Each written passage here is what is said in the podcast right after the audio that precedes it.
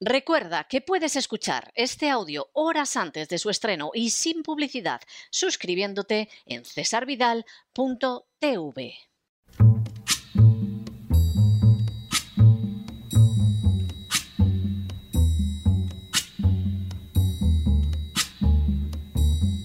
La voz con César Vidal, desde el exilio. When the night has come and the land is dark and the moon is the only light we'll see. No, I won't be afraid.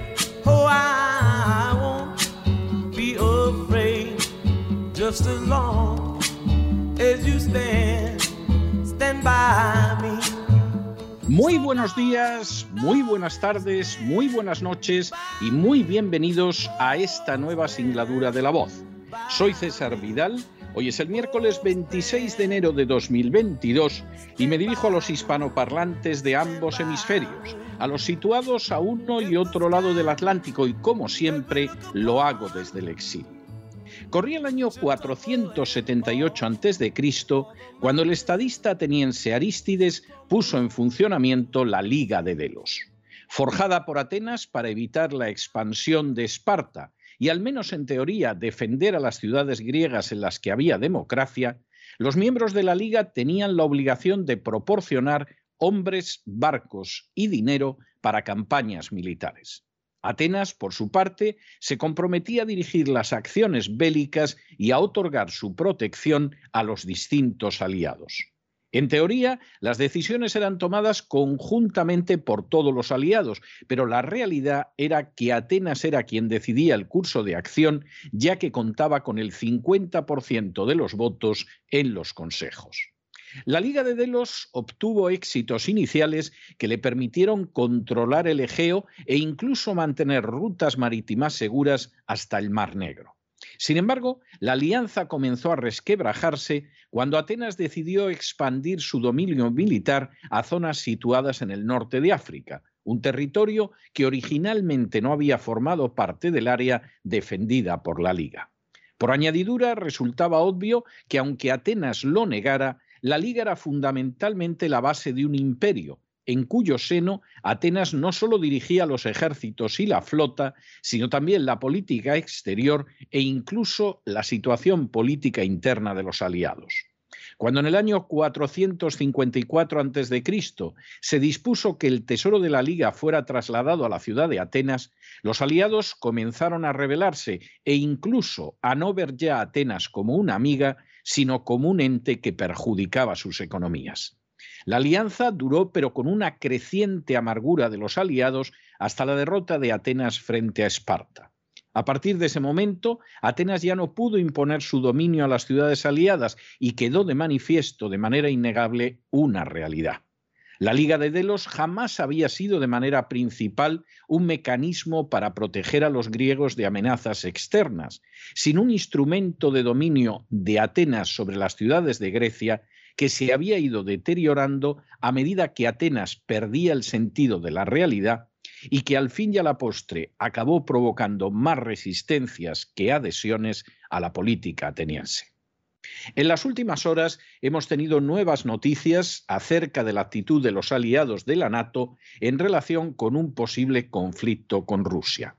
Sin ánimo de ser exhaustivos, los hechos son los siguientes. Primero, el martes de la semana pasada, el presidente Biden informó de que Estados Unidos no iba a enviar tropas a Ucrania.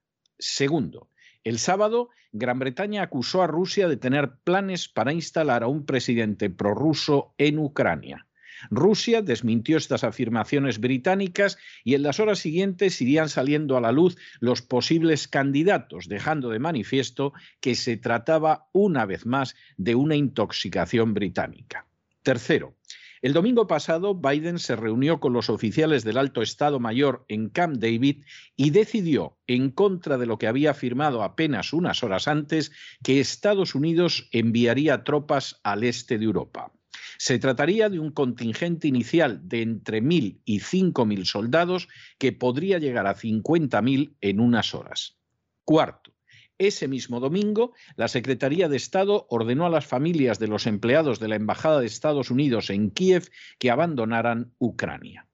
Quinto, el lunes, el presidente Biden mantuvo una videoconferencia con los aliados europeos de cara a una posible confrontación militar en Ucrania. La conferencia quedó limitada a la Comisión Europea, el Consejo Europeo, la NATO, Francia, Alemania, Italia, Polonia y el Reino Unido.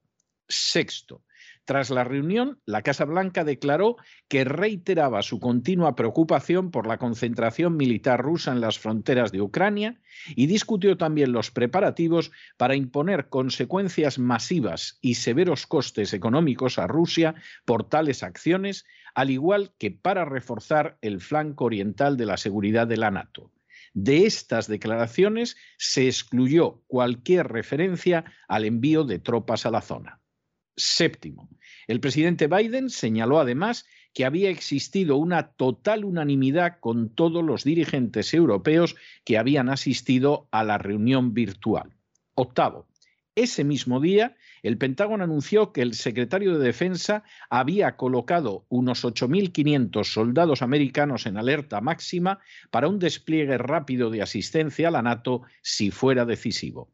Noveno, la respuesta de Moscú fue insistir no solo en negar que pretendiera invadir Ucrania, sino también en señalar que estas acciones de la NATO conducían a una mayor escalada de las tensiones. El portavoz del Kremlin, Dmitry Peskov, afirmó, por favor, dense cuenta de que nada está sucediendo por lo que nosotros, Rusia, hacemos. Esto está sucediendo a causa de las acciones de la NATO y de los Estados Unidos y de la información que dan. Décimo. En paralelo, los aliados de la NATO están manteniendo una posición muy diferente a la sostenida por Estados Unidos y el Reino Unido.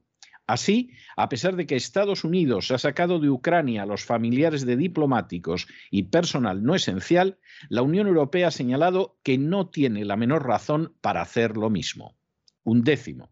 Así también, a pesar de que Estados Unidos ha señalado en repetidas ocasiones que se puede expulsar a Rusia del SWIFT, la Unión Europea ha afirmado que esa posibilidad está totalmente descartada. Duodécimo. Así, la idea de apoyar militarmente a Ucrania, a pesar de las afirmaciones de unanimidad de Biden, ha recibido escaso respaldo de los miembros de la NATO, con la excepción del Reino Unido, que desde el año posterior al golpe de Estado de 2014 mantiene tropas en territorio ucraniano. Décimo tercero. De hecho, hasta ahora, el respaldo militar a una acción contra Rusia ha recibido una respuesta mínima de los aliados. Es el caso de España, que tiene 300 soldados acantonados en Bulgaria y que ha decidido que enviará cuatro aviones a Bulgaria y dos barcos a la zona del Mar Negro. Décimo cuarto.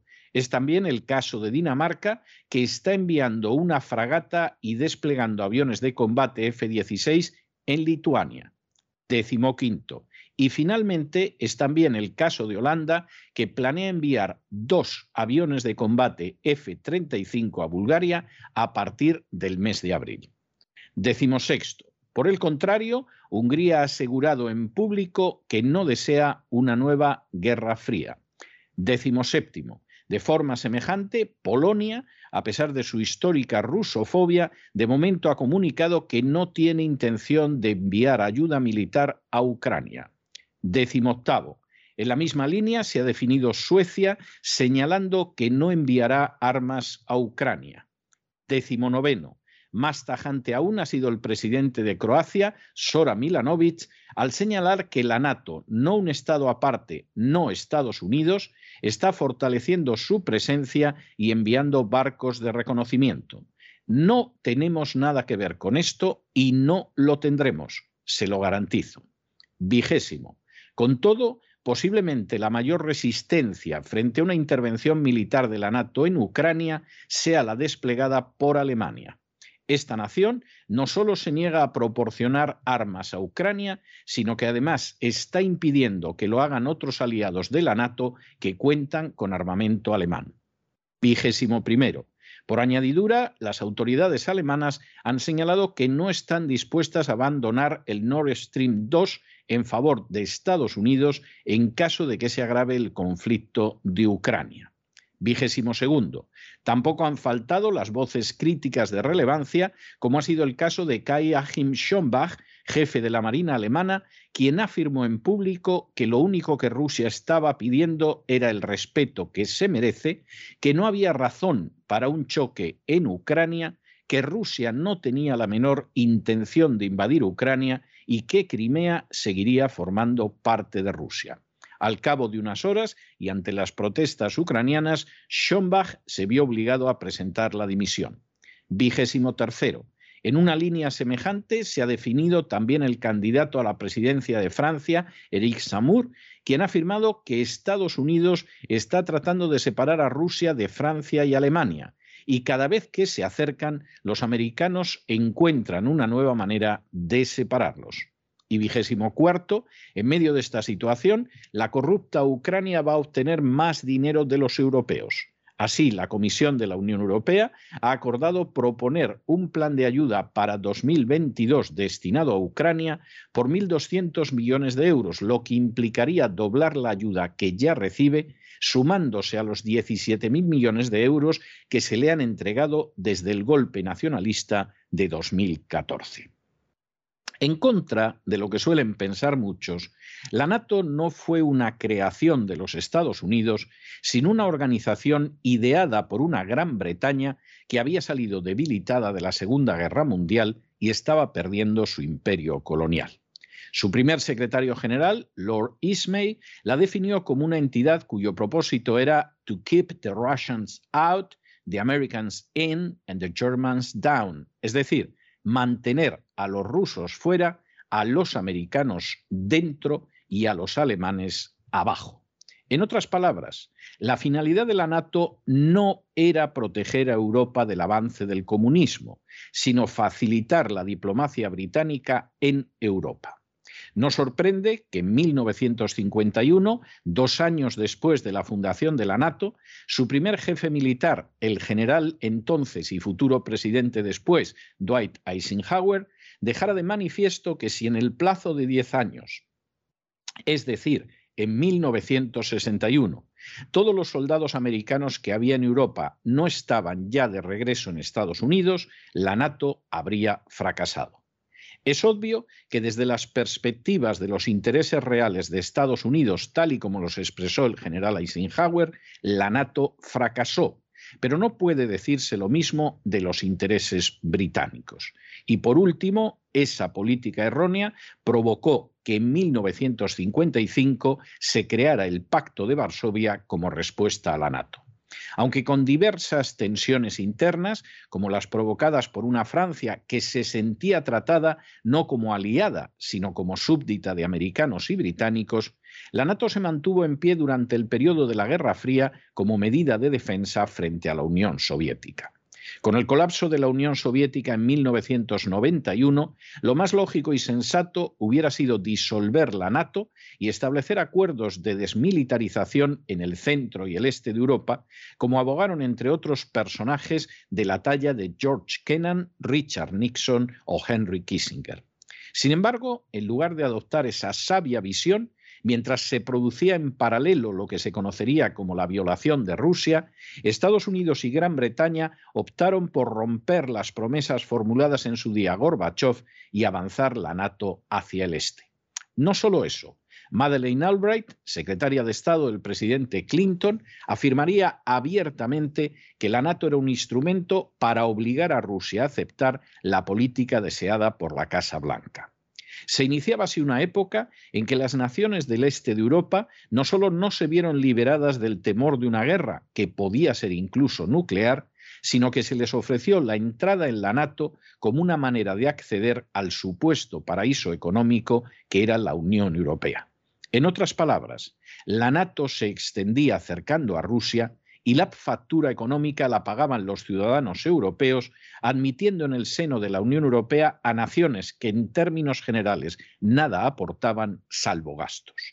La situación aún empeoró todavía más cuando a inicios del siglo XXI la NATO desbordó las fronteras europeas y se embarcó en guerras de agresión en Asia y África.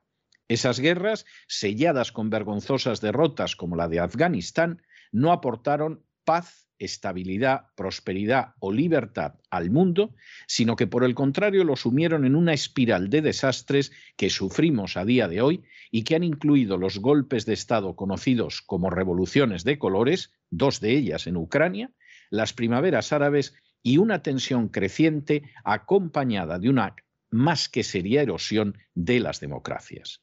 No puede, por lo tanto, sorprender que ante la propaganda británica que desde el año pasado anuncia una invasión de Ucrania por Rusia y ante los que ansían ampliar la NATO a Ucrania arrastrando al mundo una peligrosísima situación, los miembros de la NATO que forman parte de la Unión Europea se muestren escépticos y nada dispuestos a apoyar una confrontación militar. Esos miembros de la Unión Europea saben que en el año 2014 fuerzas extranjeras dieron un golpe de Estado en Ucrania que llevó al poder a los nacionalistas ucranianos tan solo 24 horas después de que Francia y Alemania garantizaran la permanencia en la presidencia de Yanukovych, un presidente derribado por ese golpe.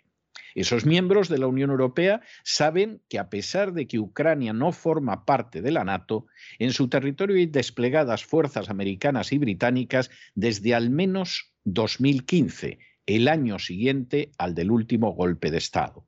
Esos miembros de la Unión Europea saben que en su interés está no la confrontación con Rusia, sino por el contrario mantener unas buenas relaciones con esta nación, relaciones que favorecen por igual a ambas partes.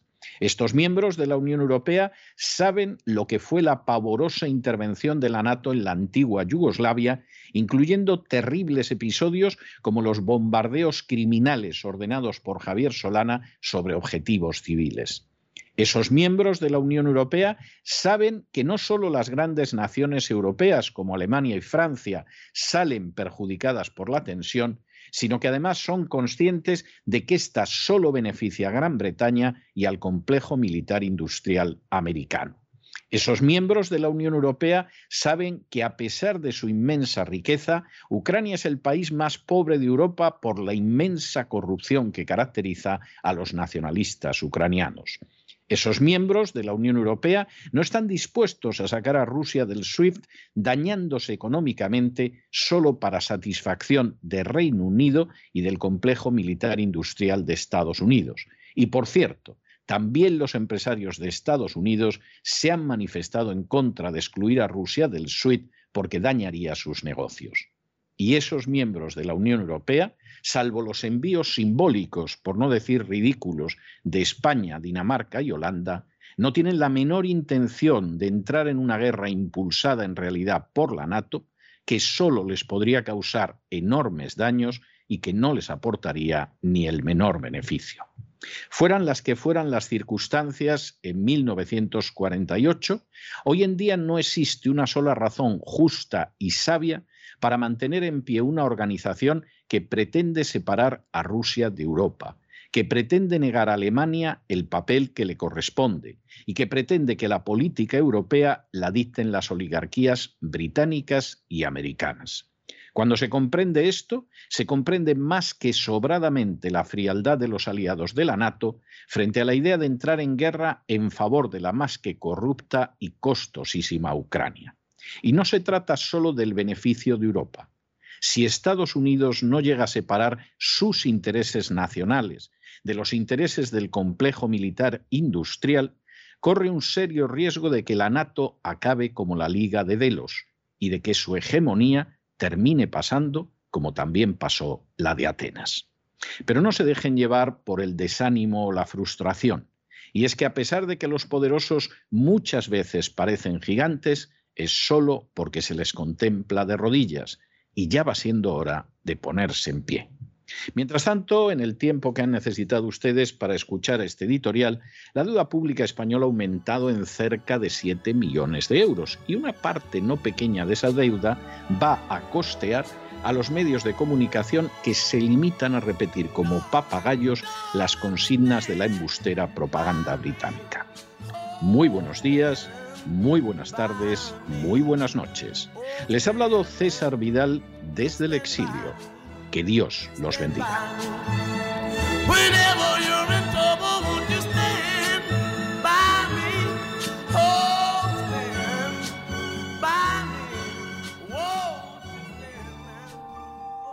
Esta sección está patrocinada por crowdfunding con el siguiente mensaje.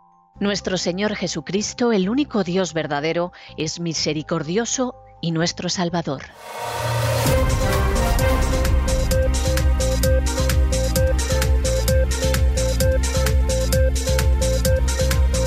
Las noticias del día.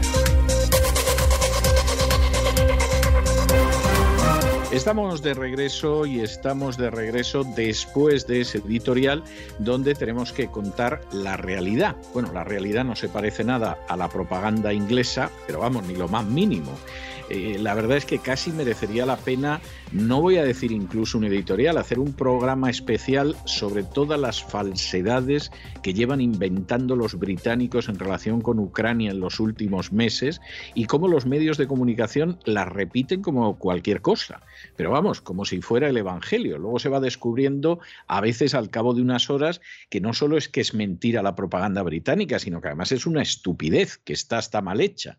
Pero bueno, de momento enreda de momento tienen a la gente en vilo, de momento sumergen al mundo en la angustia y a ver si en el río revuelto recogen algo. Desde luego que hable el Reino Unido de la Gran Bretaña de una intervención rusa en Ucrania, cuando ellos tienen acantonadas tropas británicas que sepamos como mínimo desde el 2015, es decir, el año posterior al golpe de Estado de los nacionalistas ucranianos en 2014, vamos, es de tener una cara de cemento armado. Y recuerda mucho a ese proverbio de Oriente Medio que hemos comentado en algún momento en los últimos tiempos, que dice que si dos vecinos se pelean, lo más seguro es que la noche anterior un inglés los visitó a los dos. Bueno, pues miren ustedes el panorama de Ucrania, Miren ustedes quién lleva meses intoxicando, mintiendo y propalando falsedades, que es Gran Bretaña, y en todo este episodio Estados Unidos va al rebufo. Es decir, da la sensación de que Estados Unidos querría de alguna manera, pues eh, bueno, vamos a no que no llegue la sangre al río, vamos a ver lo que hacemos, vamos a salvar la cara, pero no nos metamos en líos. Pero ahí está el aliado británico metiéndolo en líos, porque en última instancia, y esto es desconocido, pero no nos vamos a cansar de repetirlo, la NATO es una creación británica, no americana. Ahí se ven metidos los americanos, porque los británicos necesitan una presencia perpetua militar de Estados Unidos en Europa para intentar modelar Europa de acuerdo con sus intereses.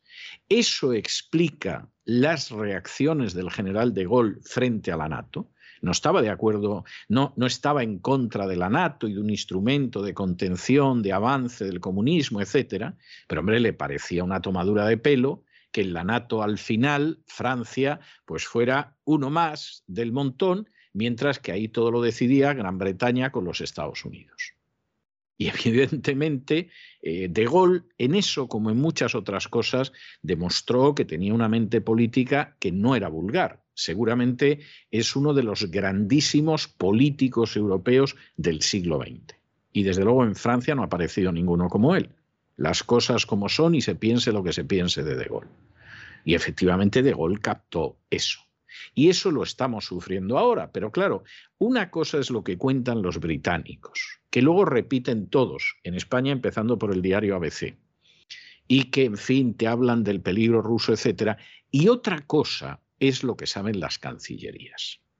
Y claro, los que saben las cancillerías, pues puede salir el presidente Biden después de haberse reunido con pocos, ¿eh? con Gran Bretaña, Alemania, Francia, Italia y Polonia. O sea, el resto de los veintitantos miembros de la NATO le importan, pero un peanut al presidente Biden y decir que hay una total unanimidad. No es cierto. O sea, no es cierto. Ni siquiera la gente que estaba en esa reunión era unánime al respecto. En cuanto que Estados Unidos dijo, pues echamos a Rusia del SWIFT, se reúne la Unión Europea y Alemania dice, jamás, hombre, jamás. Bueno, aquí nos vamos a pegar un tiro en el escroto porque se le ha antojado a los ingleses y al complejo militar industrial americano. No, hombre, no. A Rusia no se la va a expulsar del SWIFT, haga lo que haga. Nosotros aquí no nos vamos a pegar un tiro en la masa testicular para favorecer a estos. O sea, ni hablar. Y la Unión Europea efectivamente dice, no, no, no la echamos del SWIFT a Rusia, pase lo que pase. Bueno, pues habría que enviar armas. Ya las han enviado otros. Y Alemania dice, yo no envío ni una bala. Y además, aquellas naciones de la Unión Europea que tienen armamento alemán, nosotros prohibimos que ese, armamento alemán vaya a Ucrania. Si los británicos, que llevan allí desde el 2015 y que le han vendido ya centenares de millones de dólares en las últimas semanas a Ucrania, quieren ir, allá ellos. Si Estados Unidos, que le ha vendido en los últimos días 600 millones de dólares en armamento a Ucrania, quiere desplegar tropas, que las despliegue. Nosotros no movemos ni un soldado. Inmediatamente los otros empiezan a decir lo mismo. Croacia, yo no voy. Suecia, yo ni voy ni mando armas. En Francia, el principal candidato presidencial en estos momentos, Amour, dice, bueno, pero es que aquí parece que cada vez que Francia y Alemania, que somos los países importantes de Europa, porque a Dios gracias los británicos ya se fueron, cada vez que nos vamos a juntar con Rusia, aparece Estados Unidos y nos separa. Y nosotros no tenemos ningún interés en estar separados de Rusia, todo lo contrario, nos interesa llevarnos bien. Y al final, ¿quiénes dicen que van a mandar armas? Pues fíjense ustedes, Dinamarca, gran potencia militar, Holanda, que va a mandar dos aviones, pero en abril, que en abril esperemos que esto se haya acabado, y España, que en fin ha debido decidir, vamos a hacer un gesto y además si vamos los primeros, pues se nota más. No saben el pitorreo que hay a este lado del Atlántico con el envío de los tres aviones y de los dos barcos cada vez que sale en la televisión o en la radio, tiene que contener la risa floja el comentarista. eso a Pedro Sánchez no le ha salido bien y, y, no ha debido impresionar mucho a Biden porque en la reunión del otro día de gente que es con la que me interesa hablar, pues estaba Italia, pero no estaba España. Lo cual ya es bastante significativo. Que esté Alemania, por ejemplo, que esté Polonia, que anda por allí cerca, y no estuviera España, bueno, tiene una cierta lógica, ¿no? Llamamos sobre todo a los que están más directamente implicados, pero que, que esté Italia y no esté España. O sea, es verdaderamente tremendo. Y efectivamente, dentro de la Unión Europea, que coincide bastante con los miembros de la NATO, pues evidentemente no están por la labor. ¿Por qué tiene la Unión Europea que tener un conflicto con Rusia si lo que le interesa es llevarse bien con Rusia? Si el gas y el petróleo viene de Rusia y además es más seguro que el que viene de los países árabes. Porque el complejo militar industrial americano tiene que estar metiendo al mundo en guerras continuas, aunque las pierda, pero que nunca las pierde porque vende auténticas fortunas en armamento. Bueno, pues que se vayan a hacer la guerra a otro sitio, ¿no? Ah, que no les salió bien en Afganistán y en Libia han creado un caos. Bueno, pues es un problema suyo, que busquen otro punto del globo, pero no tienen por qué organizarnos una guerra en medio de Europa. Porque la última que hubo y en la que intervino la NATO fue una guerra salvaje, brutal, destructiva, que ha creado problemas de inestabilidad en Europa que no se han solucionado todavía y en la que la NATO perpetró espantosos crímenes de guerra. Por ejemplo, bombardeando ciudades, como fue el caso de Belgrado. Es verdad que el que entonces era secretario general de la NATO, el español y socialista Javier Solana, ahora está en la agenda globalista y le siguen considerando un personaje de, peso. Pero si en el mundo existiera una justicia internacional, Solana se habría sentado en el banquillo como criminal de guerra, como el carnicero de Belgrado. ¿Y qué pretende los británicos desde su isla? ¿Y qué pretende el complejo militar americano? que vayamos a una guerra en Europa para que se llenen los bolsillos y debiliten todavía más Europa. No, hombre, no. Si queréis una guerra, pues yo qué sé, Estados Unidos que invada Gran Bretaña, por ejemplo, y que la convierta en el Estado 51 de la Unión. Ahora que los escoceses no paran de dar guerra y en Irlanda del Norte pues tampoco la cosa está muy bien. Pero ¿por qué va a ir Europa a una guerra y encima para defender a Ucrania? Pero si Ucrania no es ni miembro de la NATO, a Dios gracias y Dios quiera que no lo sea jamás. Si no es miembro de la Unión Europea y Dios quiera que no lo sea jamás. Si sería un desastre, si eso es una alcantarilla. Si en estos momentos el propio presidente Zelensky, ya hay fuentes de la Casa Blanca que te dicen que no lo aguantan, porque es un pesado, porque es un plomo, porque no para de querer organizar una situación de guerra para mantenerse en el poder, porque llegó muy simpático, muy sonriente y muy actor, porque es un personaje que viene de encarnar al presidente de Ucrania en una serie de televisión. Pero cuando vio lo que era estar en el poder y que era incapaz totalmente de solucionar nada medianamente bien, pues nada, echar la culpa a Rusia, meter a todo el mundo en una guerra y yo a mantenerme en el machito. Y claro, Estados Unidos, que con sus aliados, pues a veces los apoya y a veces se los quita de en medio, ocasionalmente los mata. Hubo algún presidente de Vietnam del Sur al que se asesinó para propiciar un cambio de gobierno que favoreciera más el control de Estados Unidos sobre Vietnam del Sur. O sea, eh, ser aliado de Estados Unidos a veces es bueno, a veces es extremadamente peligroso. Acuérdense ustedes de Noriega. ¿Eh? que estuvo en la nómina de la CIA hasta que empezó a largar enloquecido en Panamá y le desembarcaron en Panamá. Bueno, pues en medio de esta situación, Zelensky está jugando con fuego.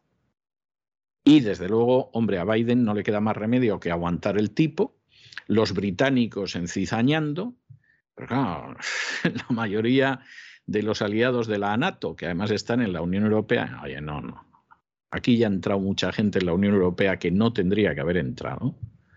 Eso sí, previo integrarse en la NATO y avanzar hacia el este, quebrantando las promesas que en su día le formularon a Gorbachev. Y, como tú comprenderás, ya solo nos faltaba Ucrania, vamos, hasta ahí podíamos llegar. Nos hemos librado de Turquía, que con eso de que es miembro de la, de la NATO estuvo a un pelo de entrar en la Unión Europea y al final nos hemos librado de ello como para meter a los ucranianos, que son peores que los turcos, aunque a algunos les cueste entenderlo. Y que llevan décadas escuchando a los delincuentes que les rigen, a los nacionalistas ucranianos, que todo se va a arreglar cuando entren en la Unión Europea. Pues lo llevan claro. sería una gran desgracia para la Unión Europea. Y para la NATO y para la paz mundial ni les cuento. Y en medio de toda esta situación, en la que eso de la unanimidad de Biden o le han engañado o miente como un bellaco el pobrecito ya no se entera de nada, porque no hay unanimidad. Si acaso hay una unanimidad es en que no hay unanimidad y en que no están por la labor de dejarse arrastrar por los británicos y por el complejo militar industrial en la Unión Europea. En medio de esa situación, pues España, que hincha pecho y manda esos tres aviones y esos dos barcos, desde luego no tiene la menor protección de la NATO o de la OTAN, si lo prefieren, a la hora de defender Ceuta, Melilla y las Canarias. Ceuta y Melilla ya de entrada están fuera de la protección de la NATO desde la adhesión de España a la NATO. O sea, ahí estuvo claro que Ceuta y Melilla no nos iban a defender jamás. Y queda en el aire si las Canarias entrarían, que no crean ustedes que está tan claro. Es decir, si te levantas un día optimista, dices, hombre, sí, en las Canarias, si invade Marruecos más de lo que nos está invadiendo ya, sí nos podrían ayudar. ¿eh? Y hay otro día que a lo mejor no te levantas tan optimista y dices, bueno, con lo que está aquí escrito, las Canarias están más perdidas que el Sáhara. Pero de momento Ceuta y Melilla no. No podemos emplear al ejército español en defender eso y desde luego la NATO no nos va a hacer ningún caso. Y como Marruecos esto lo sabe, y Marruecos no es miembro de la NATO, pero es país asociado, que es pues como si fueras un miembro de la NATO, ¿eh? es un país asociado y, y, la prueba está en que cuando la crisis de Perejil y eso que fue durante la presidencia de Aznar, al final Allí llegó Marruecos, luego llegaron los españoles y echaron a los marroquíes, y luego llegó Estados Unidos y echó también a los españoles y dijo, se queda el islote de Perejil vacío y así ni para ti ni para mí, daos la mano y a la seguir jugando al balón en el patio del colegio. Eso fue todo lo que hubo. Y esa era la buena época de relaciones con Estados Unidos y por supuesto la NATO no hizo absolutamente nada.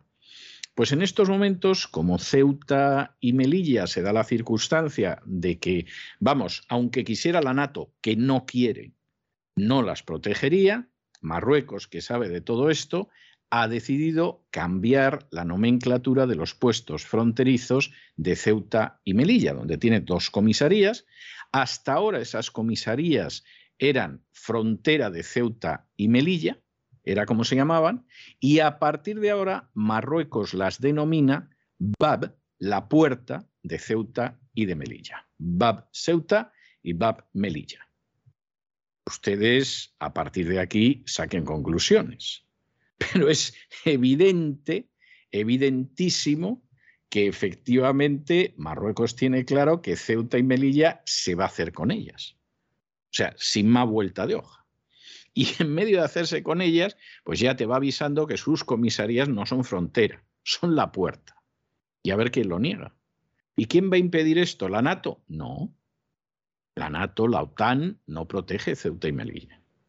Claro, como nosotros además estamos en Bulgaria y, en el Mar Negro, zonas del mundo que nunca han tenido una relación con España ni falta que les hace, pero nosotros hemos decidido defender Bulgaria, a la que por otro lado no amenaza a nadie, dicho sea de paso. Y el Mar Negro, pues nada, eh, Ceuta y Melilla ya se han convertido en puertas, por si alguien no se había dado cuenta, porque esto viene desde hace décadas.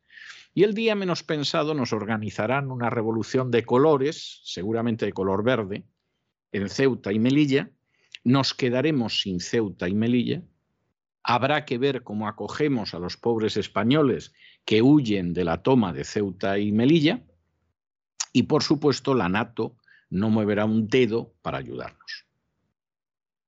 Y si no, al tiempo. Esto puede tardar más o menos, pero vamos, la cosa se va acelerando de una manera y en el caso de las Canarias no les quiero contar.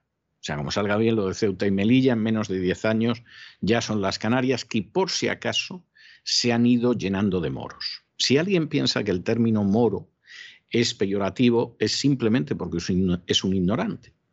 El término moro deriva del latín mauri, que era como los romanos llamaban a los habitantes del norte de África. que el término moro no solo no es peyorativo y no es incorrecto, en realidad es una muestra de cultura, de que uno conoce la continuidad histórica de distintos pueblos a lo largo de los milenios. Pobres de aquellos que no tienen ni idea de nada de esto, pero esa es la realidad. En cualquier caso, los moros van a tomar Ceuta y Melilla si Dios no lo remedia y las Canarias, pregunten ustedes a los canarios lo que ha pasado durante el año pasado y este, en una España donde no te puedes mover sin el pasaporte COVID, pero evidentemente los invasores de África se mueven sin pasaporte COVID, sin pasaporte de nada y sin vergüenza. Y luego saquen ustedes las conclusiones sobre por qué debería nosotros preocuparnos lo que pasa en Ucrania. En fin, examinamos estas y otras noticias de relevancia con la ayuda absolutamente indispensable de María Jesús Alfaya. María Jesús, muy buenas noches. Muy buenas noches, César. Muy buenas noches a los oyentes de La Voz. La Dirección General de Seguridad Nacional de Marruecos ha emitido una orden para cambiar los puestos fronterizos de entrada a Ceuta y Melilla por dos comisarías de policía. Las dos comisarías, ubicadas en el paso de Ceuta y Melilla, recibieron un comunicado del director general Abdelafif Hamouchi, en el que se exigía el borrado del término frontera de los edificios marroquíes colindantes a Ceuta y Melilla y también de las demarcaciones cercanas. Tras la instrucción del máximo jefe policial marroquí, las comisarías se llamarán Bab Ceuta y Bab Melilla, es decir, Puerta de Ceuta y Puerta de Melilla, omitiendo así que están situadas en la frontera con España. Así que dentro de poco tendremos otra jornada de puertas abiertas de inmigrantes ilegales. Con esta medida, Marruecos escenifica que no reconoce la soberanía española de lo que considera enclaves ocupados, al tiempo que envía a España el mensaje de que reivindica su unidad territorial. La medida no tendrá por ahora ningún efecto práctico. Ambas fronteras están cerradas desde hace más de 22 meses, en teoría solo por razones sanitarias. La semana pasada Marruecos acusaba a España de poner en peligro la salud de los marroquíes, porque los aeropuertos españoles dicen no se comprueba el certificado de vacunación y por eso a Marruecos llegan pasajeros infectados. La pregunta que le tendríamos que hacer a Marruecos es que si los inmigrantes ilegales que lanzan a territorio español vienen también con el pasaporte COVID o con una prueba PCR debajo del brazo. En los últimos meses, el Ministerio del Interior de España ha ido adaptándose a las prórrogas del cierre fronterizo que decretaban las autoridades marroquíes. Cada vez que éstas anunciaban una prolongación de la clausura, el Ministerio del Interior español hacía lo mismo. La última prórroga expira el 31 de enero, pero es probable que se alargue. Hace ya más de un año que se mantienen las tensas relaciones entre Marruecos y España, y de poco parece haber servido el encuentro de Felipe VI hace unos días con el rey Mohamed VI para suavizar esta tensión. De poco ha servido.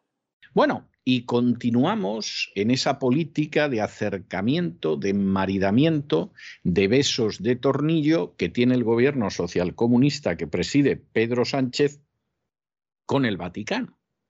Porque en fin, alguien pensaría que son el colmo, la persecución de la religión, la quema de conventos. ¿Qué va? Pues si se llevan a partir un piñón con la Iglesia Católica. Va la ministra más roja de los rojos, de todo el rojerío del gobierno rojo, a ver al Papa. Y vamos, aquello si no hubiera sido porque el Papa tiene voto de castidad, hubiéramos pensado que era el inicio de un idilio. Pero qué miradas se echaban, pero de qué manera se hablaban, vamos, porque sabemos cómo está el Papa. Y además es un octogenario, que no estás para ciertas aventuras. Pero vamos, aquello parecía un idilio total. Luego llega el tema de las inmatriculaciones, que es el expolio de decenas de miles de inmuebles que ha realizado la Iglesia Católica sobre la base de una reforma de la ley hipotecaria por real decreto y siendo inconstitucional, y el gobierno de entrada hace un elenco de las fincas, deja fuera del 96 al 98 y del 2015 al 2021, que no está mal, ¿eh? o sea, ha dejado fuera prácticamente la tercera parte de los años que lleva rapiñando la Iglesia Católica con el tema de las inmatriculaciones, y en un momento determinado, cuando entregan la historia, pues la Iglesia Católica acepta devolver cerca de un millar de fincas, porque es que, claro, alguna han descubierto que cuando la rapiñaron estaba debajo de un estaba debajo de un pantano, no les interesa, en fin, cosas de este tipo. Pero verdaderamente es algo impresionante, pero auténticamente impresionante lo que está sucediendo.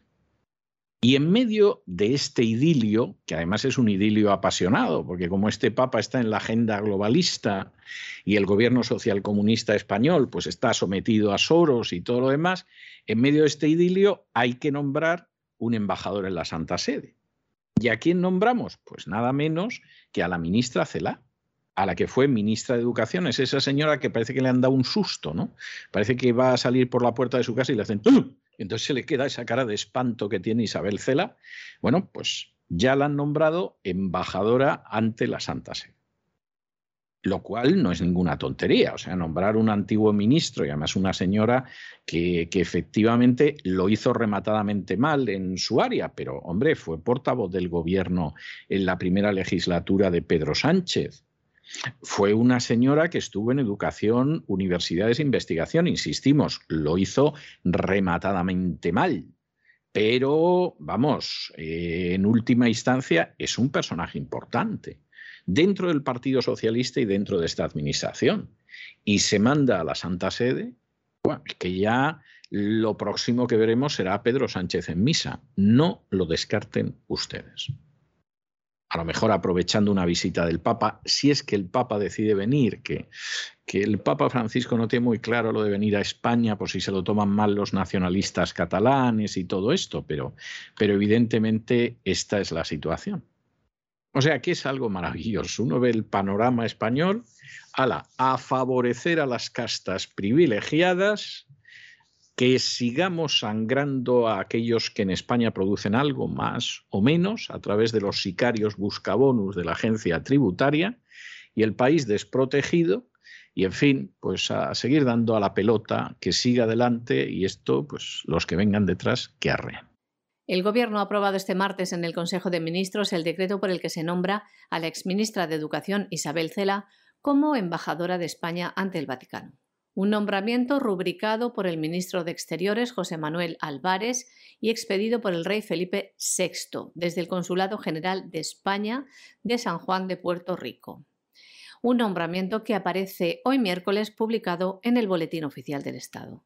Cela sustituye así a Carmen de la Peña Corcuera, que desde noviembre del año 2018 ocupa el cargo diplomático en el Vaticano. La exministra salió del Ejecutivo español en la última remodelación del Gobierno y dejó la cartera de Educación y Formación Profesional a Pilar Alegría. También fue portavoz del Gobierno en la primera legislatura de Pedro Sánchez, un puesto que cedió a la actual titular de Hacienda y Función Pública, María Jesús Montero. La exministra, profesora de profesión, ejerció de consejera de Educación, Universidades e Investigación en el Gobierno del Partido Socialista de Euskadi, presidido por Pachi López desde el año 2009 al 2012. Allí impulsó la reforma de la educación pública vasca, apostando por el trilingüismo y la incorporación de nuevas tecnologías en centros escolares. También hay que decir que mientras fue ministra de Educación e impulsaba la ley que lleva su nombre, no dejaba en buen lugar a la asignatura de religión, con lo que sorprende este nombramiento. Nos vamos a Hispanoamérica y nos vamos a Hispanoamérica con la condena a cadena perpetua del Chapo Guzmán. El Chapo Guzmán, que es uno de los grandes narcotraficantes mexicanos. El Chapo Guzmán, que en un momento determinado lo capturan, acaba en Estados Unidos, no, lo capturan los americanos, porque familiar muy cercano al Chapo Guzmán lo tenían capturado en México, intervino AMLO y lo pusieron en libertad, que es algo de película, ¿no? O sea, han capturado al hijo del delincuente, como en Río Bravo, de John Wayne, y el presidente de México decide que en vez de mantenerlo en prisión, como sucede en el último tren de Gangil o como sucede en Río Bravo, etcétera. No, no, no, no, no. Aquí mandamos a los maleantes y el presidente de México se arruga y efectivamente se arrugó. Pero claro, el Chapo estaba al norte del Río Grande, ahí es más difícil. Y en el 2019, pues ya lo condenaron por tráfico de drogas, por lavado de dinero y lo condenaron a cadena perpetua. Presentaron en su momento las defensas del Chapo un recurso precisamente para conseguir anular, conseguir lo que aquí en España se llama la nulidad de actuaciones del el procedimiento contra el Chapo, diciendo, oiga, es que a una persona que la han juzgado en tres meses, es que no les ha dado tiempo ni a leerse el sumario. ¿Cómo en tres meses vas a procesar al Chapo y lo condenas a cadena perpetua y se acabó? Y pidieron que efectivamente se celebrara un nuevo juicio. Bueno, pues no crean ustedes que han tardado mucho en decidirlo la justicia americana. El Tribunal de Apelaciones del Segundo Distrito de Manhattan hace unas horas ha confirmado la cadena perpetua del Chapo Guzmán. A partir de aquí, el Chapo pudiera ser que llegue a algún acuerdo con las fuerzas del orden en Estados Unidos y vamos, cante eh, la colección completa de corridos mexicanos de Jorge Negrete y a lo mejor no acaba en cadena perpetua y le can solo 20 años. No es imposible. Pero de momento, y en contra de lo que le hubiera pasado en México con absoluta seguridad, el Chapo Guzmán va a salir de la prisión con los pies por delante.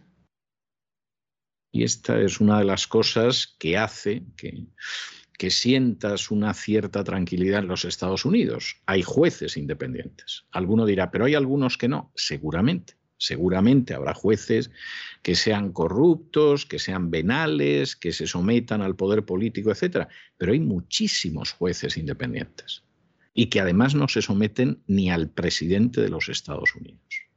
Eso en España no pasa. Lamentablemente es así, no pasa. Pero, evidentemente, en el caso del Chapo, qué mal lo tienes, Chapo. A ver qué haces a partir de ahora.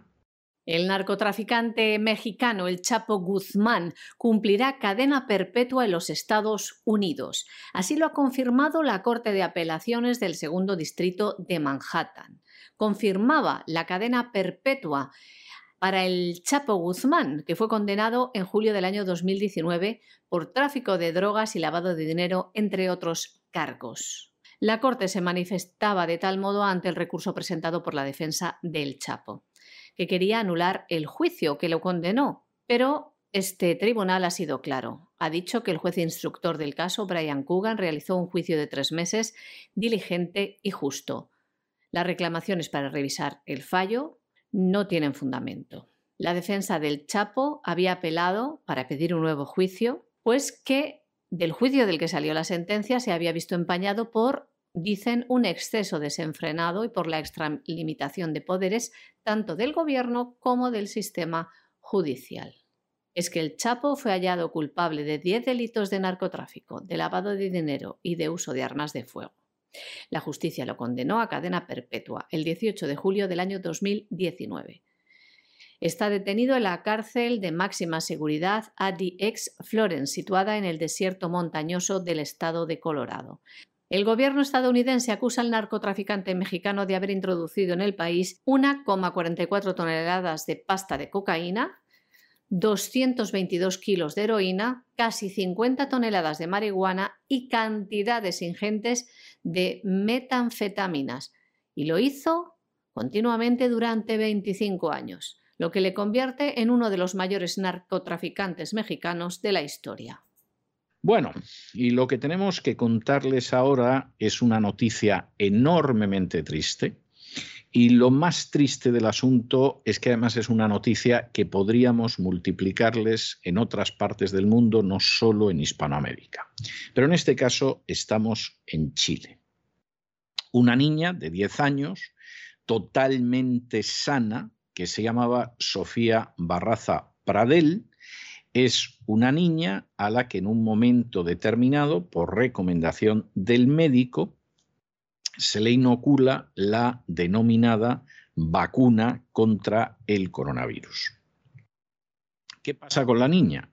Bueno, pues la niña que estaba totalmente sana, que no tenía patologías previas, de pronto, tras la primera dosis de vacunación, empieza a dolerle la cabeza, empieza a tener fiebre, adolece de falta de apetitos, vomita y en un momento determinado se le produce una insuficiencia renal y una hemorragia cerebral grave que la mata. Y claro, la familia dice, bueno, esto es absolutamente intolerable e inicia acciones legales contra el presidente de Chile, el señor Piñera, y el ministro de Salud. Esto es algo que tendrían que hacer todos los padres del mundo, sea el país en el que estén, cuyos hijos han muerto a consecuencia de la denominada vacuna del coronavirus o están experimentando daños graves en su salud tras vacunarse con la denominada vacuna del coronavirus. Porque esto es algo que no puede quedar impune. O sea, no puede quedar impune que una pobre criatura que estaba absolutamente sana y que tenía 10 añitos, haya fallecido después de que le han puesto una de las denominadas vacunas contra el coronavirus. En este programa advertimos y dedicamos incluso un editorial, y en fin, hablamos de ello en el gran reseteo con amplitud, que efectivamente no había ninguna necesidad de vacunar a los niños y que era un enorme peligro el administrarle una de las denominadas vacunas contra el coronavirus. Desde entonces acá no han dejado de sumarse los fallecimientos de pobres criaturas y no han dejado de añadirse una tras otra esos niños inocentes a los que suponemos que en muchos casos los padres con la mejor intención vacunaron para ver cómo se les mueren cómo se les quedan inválidos o cómo se les quedan ya con enfermedades que son irreversibles. Y esto no puede quedar impune, no por un sentimiento, bien lo sabe Dios, de venganza ni cosa parecida, sino porque no puede quedar impune la muerte de un niño inocente que ha muerto simplemente porque de pronto unos señores decidieron crear un virus para después crear una vacuna. Y gracias a las agarraderas que tienen en determinadas instituciones, consiguieron que esos tratamientos experimentales se aprobaran pasando por alto todo lo que se sabía de los efectos negativos. Y gracias a la corrupción o al miedo o a las dos cosas, muchísimos gobiernos aceptaron comprar esas vacunas en contratos, y lo contamos también aquí en un editorial de La Voz, donde esa multinacional de la Big Pharma se lavaba absolutamente las manos de los resultados que pudieran producirse, incluida la muerte de un ser humano. Esa gente no puede salir impune. Y si aceptamos que esa gente salga impune, bueno, pues la próxima que pueden inventar puede ser verdaderamente pavorosa, verdaderamente pavorosa. En Chile, los padres de una niña fallecida tras vacunarse contra el COVID-19 interpondrán una demanda contra el presidente y el ministro de Salud. Un caso dramático, pero que desgraciadamente no es el único del que nos estamos haciendo eco en este programa. Niños que mueren tras ponerles la falsamente llamada vacuna contra el COVID. Ha ocurrido en Chile una niña de 10 años, Sofía Barrada Pradel, totalmente sana antes de vacunarse y después de que sus padres autorizasen, por recomendación de su médico, que se le inoculara la segunda dosis de la vacuna, esta niña murió.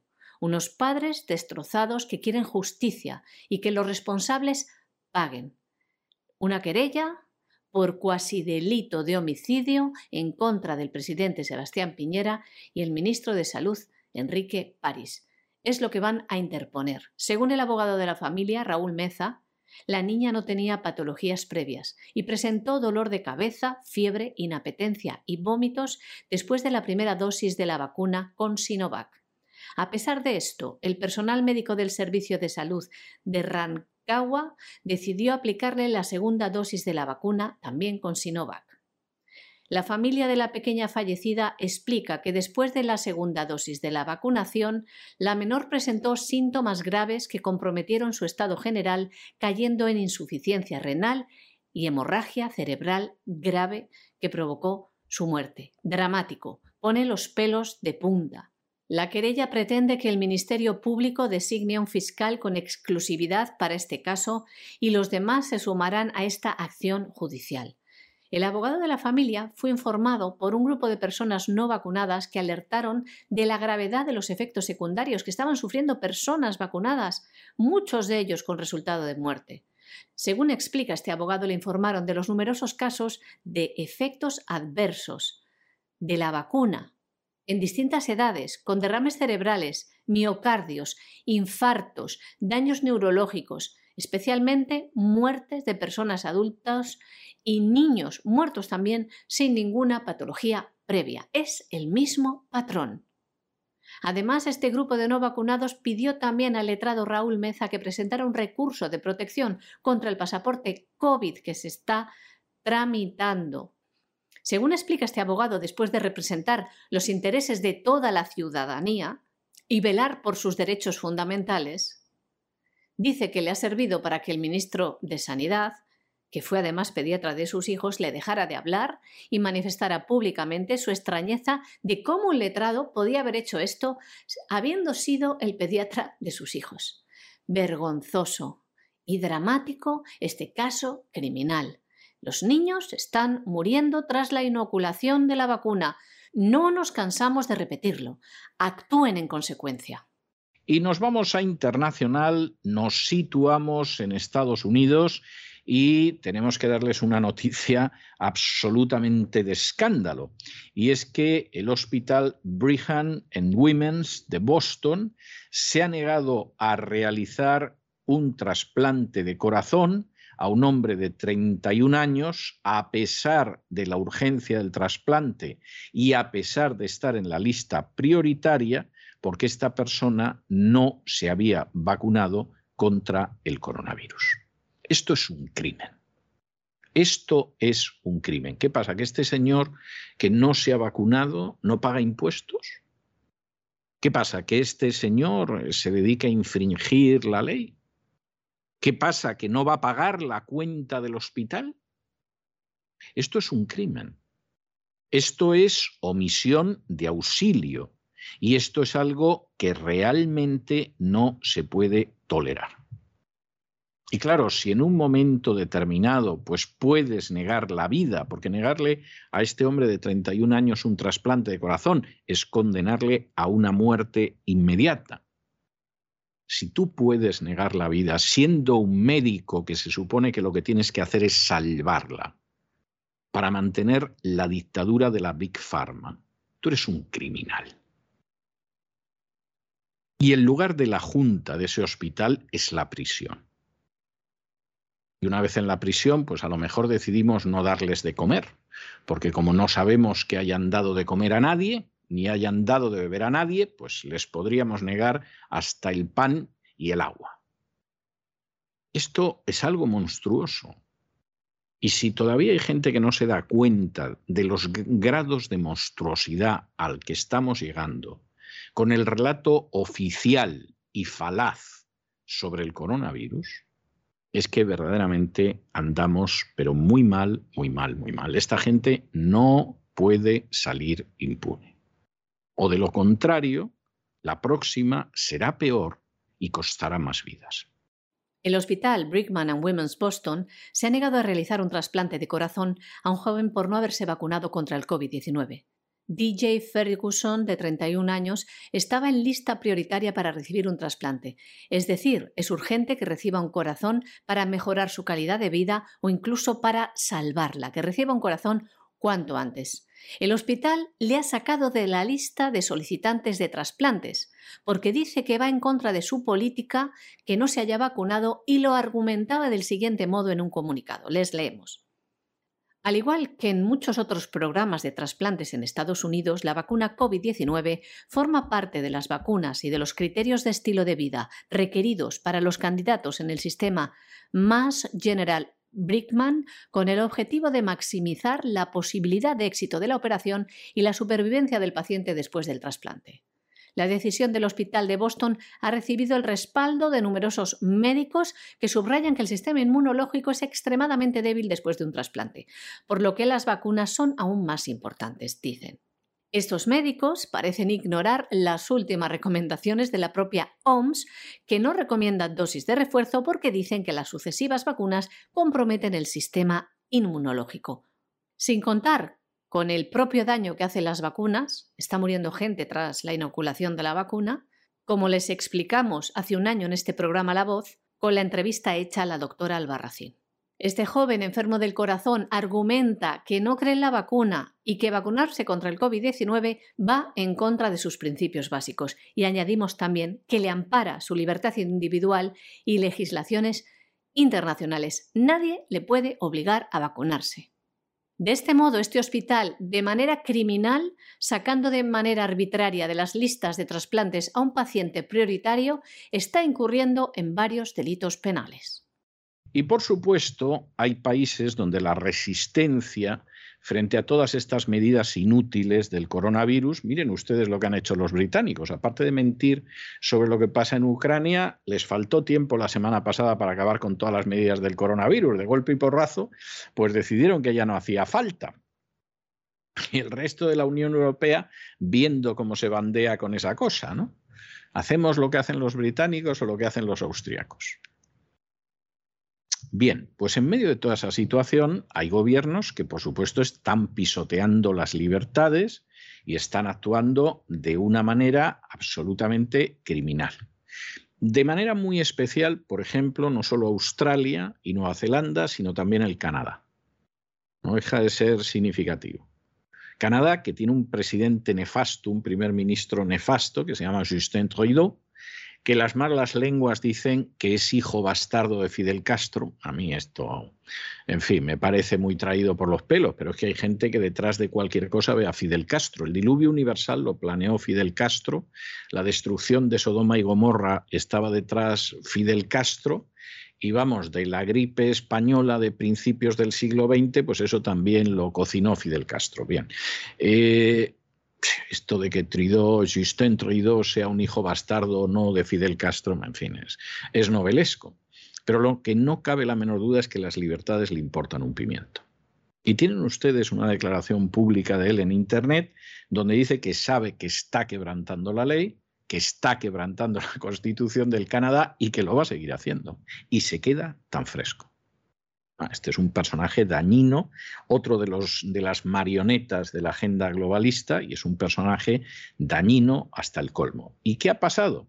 Bueno, pues que en Canadá se han manifestado más de 50.000 camioneros, que se dice pronto, en caravana por el hecho de la vacunación obligatoria que han puesto Justin Trudeau. Vacunación obligatoria que si no te vacunas obligatoriamente y estás cruzando la frontera entre Estados Unidos y Canadá, algo muy común con los camioneros del Canadá, porque de hecho Canadá en términos económicos hay quien lo conoce como el Estado 51 de la Unión. Y en economía existe hasta una cosa que se llama el efecto Canadá. Y es que lo que hacen en Estados Unidos, pues repercute en Canadá como si fuera un Estado más. Esa es la realidad. Y esos camioneros están pasando continuamente entre Estados Unidos y Canadá. Y de pronto el señor Trido ha dicho, ustedes que, tienen que llevar el pasaporte COVID y si no, resulta que tienen que estar en cuarentena dos semanas y hay que hacerles una PCR. Y claro, estos han dicho, ni hablar, ni hablar. O sea, esto no. Más de 50.000 camioneros una caravana, que ríanse ustedes de la película aquella de Convoy de Chris Christopherson, que se llama el Freedom eh, Convoy 2022, es decir, el Convoy de la Libertad 2022, que en solo 11 días recaudó más de 3 millones y medio de dólares y que tiene el respaldo de 44 mil donantes. Y por supuesto, esto van a seguir hasta el final. No cabe la menor duda de que el relato oficial del coronavirus se está desmoronando. Eso empezó descascarillándose, ahora se está cayendo a pedazos. Y la resistencia cada vez es mayor. Y por supuesto los medios de comunicación convencionales no se lo cuentan, se lo ocultan o incluso se lo mienten.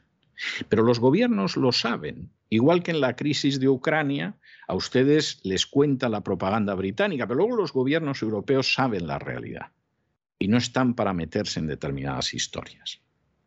Y con el relato oficial del coronavirus, a ustedes les siguen engañando y les siguen mintiendo y les siguen ocultando la realidad, pero saben la realidad. Y por eso, precisamente, la resistencia cada vez es mayor y por eso hay un intento de sujetar la historia, pero también virando poquito a poquito, para que el supuesto especialista en coronavirus y en volcanes y en libélulas, que empezó diciendo que todo el mundo tenía que vacunarse y si no se mueren y se ponen muy malitos, de pronto pueda salir y decir, a los niños no. O cuidado con la tercera dosis. O esto ya es como una gripe. Y entonces, después de decir A de la manera más burresca que se pueda imaginar, pues ahora dicen B. Y después de decir negro, ahora dicen blanco. Pero no les pierdan de vista.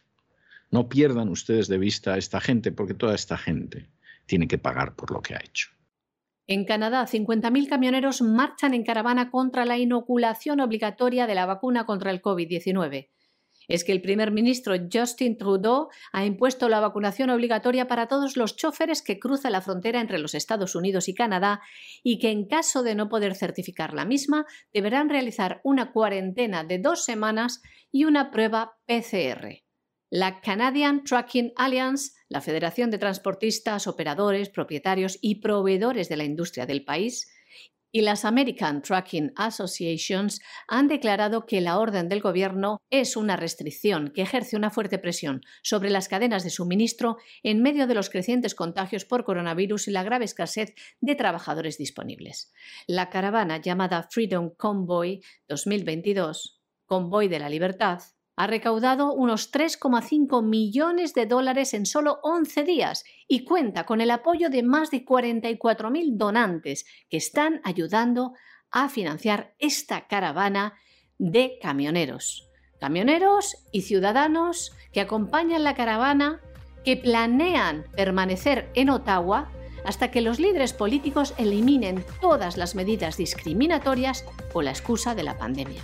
Y hasta aquí hemos llegado nosotros con nuestro boletín de esta noche. María Jesús, muchas gracias, muy buenas noches y hasta mañana. Y ustedes no se nos vayan, no se nos vayan porque regresamos enseguida con el Despegamos y don Lorenzo Ramírez y luego saben que como todos los miércoles tenemos una sesión doble y además continua dedicada a la salud. Primero vendrá Elena Kalinikova y nos va a reciclar de manera naturista y luego desembarcará por aquí doña Pilar Muñoz y nos vamos a adentrar con ella en la psique. De manera que no se vayan, que regresamos enseguida.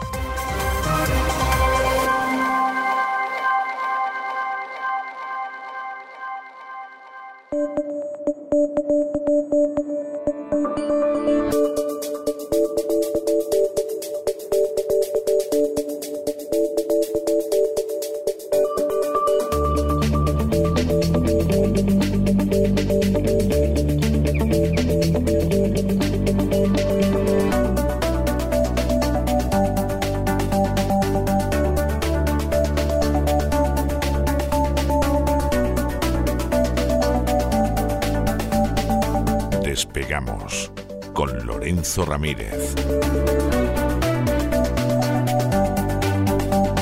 Corremos raudos y veloces hacia nuestro avión, atravesamos el umbral, nos tiramos en plancha sobre los asientos, nos abrochamos los cinturones, despegamos y nos vamos elevando por los aires hasta alcanzar nuestra altura y nuestra velocidad de crucero y a mi lado Don Lorenzo, ¿qué hace usted con una vela y un botijo? O sea, no nos van a dar ni botellita de agua en el, vuelo de hoy. Por favor, ¿qué está sucediendo? Una vela y un botijo. Buenas noches, explíqueme. Buenas noches, don César. Sí, vamos a tener que repartir eh, algunas, algunas velas en el vuelo de hoy. Yo no sé la gente que se lleva el bocadillo ese de jamón ahí el avión, ¿verdad? Incluso los que viajan en business, que está uno sentado muerto de hambre, ¿verdad? Y, y empieza a oler el tocinillo del de al lado y dice, quiero bocata, pues no, en estos vuelos no hay bocata. a mí en business no me ha pasado nunca, eso me ha pasado en los trenes de la época de Franco, ¿eh? donde incluso la gente sacaba la tortilla de patata y decía, ¿gusta usted? O sea Un ilustre presentador eh, de, la cadena COPE, de la radio, se dedicaba a temas agrícolas, gustaba de llevar siempre manjares y cuando sacaba había que quitárselos, porque la verdad es que el hombre tampoco es que entregara mucho. Hoy vengo un poco preocupado, vengo un poco inquieto, más bien, ya sabe que esta semana me toca trabajar para los rusos, yo voy cambiando. Yo tengo una agenda muy importante. Ramirez, sí, sí. Sí, entonces, pero esta semana, a lo mejor la que viene, trabajo para otros, ¿no? Y como no lo sabía, y ayer pues me enteré, lo estuvimos comentando, porque lo bueno de esto es que yo me, entero básicamente por la prensa, como Felipe González con el caso Gal, ¿no? Y claro, he mirado la cuenta corriente y, y, he visto que sigo sin recibir rublo alguno y entonces llevo todo el día llamando al Kremlin pero es que no lo cogen. Supongo que estarán liadillos, ¿no? No, no, yo no creo que estén para cogerle. Es más, seguramente verán de dónde viene la llamada. sí, hombre, una llamada que viene de España, que es uno de los, nuestros posibles agresores, porque ha mandado tres aviones a, Bulgaria y va a mandar dos barcos al Mar Negro. A este no le cogemos el teléfono. Mientras que Marruecos eh, ha cambiado, ¿no? El, cartel en la frontera de Ceuta y Melilla y ha cambiado y ahora pone puerta, ¿no? Ahora pone puerta. Sí, sí. Melilla, Bab, Ceuta. Sí, sí, es la puerta. Pues bueno, Es, es, el reconocimiento de una realidad. O sea, esto es simplemente aquello que decía Suárez de elevar a la categoría de normal lo que ya es normal en la calle. Pues esto, esto es igual. Han elevado a, a declaración abierta lo que es una realidad desde hace años. Por cierto, que no veo yo a la NATO enviando contingentes para proteger a España de la invasión marroquí. No, a lo mejor manda un contingente para proteger a los marroquíes de los españoles, que no me extrañaría si en algún momento dado decidiéramos hacer algo, seguro que nos dan un guantazo, ¿no? En inglés, con acento de Boston. Pues están liados en el Kremlin, no solo por la pugna que mantiene con la OTAN en el este de Europa, esto ya Vox Populi, ¿verdad? Sino por el gran apagón que se ha producido en Asia Central. Esto seguro que es algo que, la mayoría de nuestros oyentes dicen, ¿cómo que un apagón? ¿Se ha producido el gran apagón? Se produjo. Se, ha producido en Asia Central, ha afectado a Kazajistán, a Uzbekistán y a Kirguistán, El que no sepa dónde está esto, que vaya sacando un mapa, porque aquí es donde está la pomada actualmente, ¿eh? que se coja su mapita con la ruta de la seda. Los suscriptores de cesarvidal.tv ya los conocen porque les ponemos mapas todos los sábados, pero en serio, hablando en serio, por favor, que todo el mundo se coja un mapa mundi y que empiece a situar porque entenderá muchas cosas, ¿no? Corte energético del cual se desconoce por el momento la causa que podría ser parte de esta guerra híbrida que mantiene la OTAN con Rusia y que ha tenido pues, varios episodios en la zona, el último, precisamente hace pocas semanas, con el intento revolucionario que comentaremos a fondo en, los próximos días, seguramente. A pesar de que los medios de comunicación de masas, sobre todo en España, no le han dado ninguna importancia a este apagón, lo cierto es que ha provocado el caos en estas ex repúblicas soviéticas. Ahora mismo se está investigando si el origen de la interrupción del suministro se encuentra en la línea eléctrica norte-sur de Kazajistán, que tiene todas las papeletas, porque esta es la que conecta a sus dos vecinos con las centrales eléctricas del norte de Kazajistán y la red eléctrica rusa. La compañía que gestiona la infraestructura ha dicho que se han producido desequilibrios de emergencia que han provocado las interrupciones de suministro. Esto huele fatal, sobre todo por el momento en el que se está produciendo, porque siempre nos enteramos de todos los ciberataques que en teoría hacen los hackers rusos, ¿no? Como el último este, ¿no? De las bases de datos de inteligencia de Polonia, es el último, ¿no? Pero cuando sucede en el otro lado, pues no se suele decir nada, porque vamos a ver, esto agrava un problema que ya existía y que precisamente sirvió a los opositores del gobierno de Kazajistán a montar esa supuesta revuelta popular hace unas semanas, después de que el gobierno pues, decidiera elevar el precio de los gases licuados del petróleo, estos que se usan como combustible para, los vehículos y que está muy extendido su uso en Kazajistán, ¿no? Es algo que yo no sabía antes de que se produjera esta crisis, ¿no? Se retiraron los controles gubernamentales que mantenían intervenidos los precios, evidentemente la escalada provocó el descontento y entonces los del acento de Boston pues aprovecharon para meter el pie, que ya digo, hablaremos de esto en futuros programas. En medio de esta crisis, se produce este gran apagón que ha afectado al suministro eléctrico y por lo tanto al transporte. Bueno, las carreteras son un caos absoluto, semáforos, el, transporte público parado, el metro en los países en los que hay, y hasta el acceso a agua potable, ya que las bombas que llevan el líquido elemento a los hogares funcionan con electricidad, evidentemente. Y en esos países, pues no están, por lo menos no hay tanta, tanta cobertura de fuentes de generación independientes como puede haber en, otros países de Europa, bueno, en países de Europa como los nuestros, ¿no? O en Estados Unidos, allí pues tienen pocos equipos de generación y lo suelen tener pues en aeropuertos y en edificios oficiales, que esos parece que sí siguen funcionando. Hay voces que están responsabilizando de este corte a los mineros del Bitcoin, de las criptos, que usan la electricidad como principal materia prima, junto con los componentes informáticos necesarios para obtener las preciadas criptodivisas. Es la materia prima que se usa. Es verdad que en esa región ahora mismo es donde bueno, uno de los puntos principales de, minería, de criptodivisas, pero otros especulan con la posibilidad de que se trate de un ciberataque. Y aquí, claro, aquí hay un problema. Porque no se puede culpar a los hackers rusos. no se van a hackear a sí mismos, ¿no? es precisamente a Rusia. A lo mejor haciendo prácticas, ¿no? O sea, algo, algo así, ¿no? O sea. Alguno diría, ¿esto es una falsa bandera? Pues no. Yo creo que esto está claro que, no es una falsa bandera. Esto lo que es, pues es eh, un problema que si no ha sido generado por los aliados de la OTAN o por los propios servicios secretos o servicios de inteligencia de países de la OTAN, les ha venido estupendamente porque vuelven a meter en un problema a Rusia que ya no solo tiene que estar mirando a la izquierda, sino también a la derecha o al este y al oeste. Por si todo esto no fuera suficiente para elevar la incertidumbre que hay, resulta que también se ha producido una crisis gravísima de suministro energético en Turquía que ha provocado el mayor cierre industrial de la historia reciente.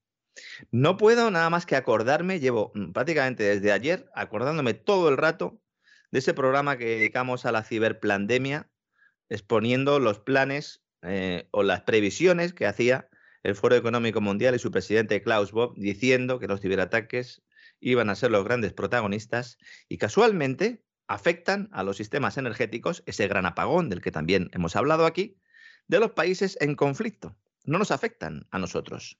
Le afectó a Estados Unidos, ¿eh? con aquel cierre eh, famoso del oleoducto, ¿no? El colonial, que la verdad es que generó muchos problemas, pero parece ser que se puede estar utilizando ¿eh? estos ciberataques a sistemas energéticos como armas de guerra. Y en este caso, insisto, los rusos pues tienen poco que ver, ¿no? Renault, por ejemplo, la compañía de coches, está presente en Turquía y ha anunciado la suspensión de la actividad en la planta que tiene en Bursa Es decir, hay cierre industrial. Y en este caso, la causa del problema es una reducción de suministro de gas natural por parte de Irán. Qué importante es el gas, señores. Hoy he visto un, programa que ha hecho Jordi Yatzer, le hemos mencionado aquí en alguna ocasión, le hemos entrevistado, bueno, yo creo que en la voz nunca, le podíamos entrevistar un día a Jordi porque la verdad es que sabe mucho. No tenemos eh, eh, la misma opinión sobre todo, pero eso es precisamente lo bonito ¿no? de todo esto. Y él planteaba en su canal de Twitch, eh, ponía un mapa con todos los, los, gasoductos que vienen de Rusia a Europa. Y es que es una tela de malla. Es que es una tela de malla. No podemos cerrar los ojos ante esa dependencia. Y en el caso de Turquía, Además es que hay un problema adicional y es que la política de Erdogan de bajar tipos para controlar la inflación, el mundo al revés. Sí, señores, Erdogan es así. ¿Qué quieren que le hagamos? Ha disparado la factura energética de hogares e industria y claro, si además hay un corte por parte de, Irán, pues eh, esto es ya lo que le faltaba a los turcos. ¿no? En España también hay mucho lío con la factura energética, don César. ¿Se acuerda usted del comentario que hicimos en el primer no Sí, sí, hombre, claro que me acuerdo, me acuerdo de sobra. ¿Cómo no va a haber lío? Cuando indicamos que la factura de electricidad que recibieran los hogares españoles a finales de enero iba a ser terrorífica. Sí. Bueno, terrorífica no, es que eh, es espectacular. Varios oyentes me han enviado sus importes. Bueno, de hecho, es que en mi caso, don César, el incremento es más que notable. Es que yo he pagado prácticamente un 70% más que la anterior factura un 70% más. ¿Qué pasa? Eh, ¿Ha colocado usted un cine dentro de casa? o sea, no, no, usted me dirá, o sea, vamos a ver. dirá, claro, al final está, es un hacker ruso, don Lorenzo, y entonces está ahí todo el Claro, ¿cómo no se va a vender al enemigo si, si, le, si tiene que pagar esa luz? No, no, pero vamos a ver, eh, fuera de bromas y, de este buen humor con el que enfrentamos la vida, aunque a veces venga siniestra en, en este programa. ¿Qué ha hecho usted para que de un mes al otro pague un 70% más por la factura de la luz. Te lo voy a explicar.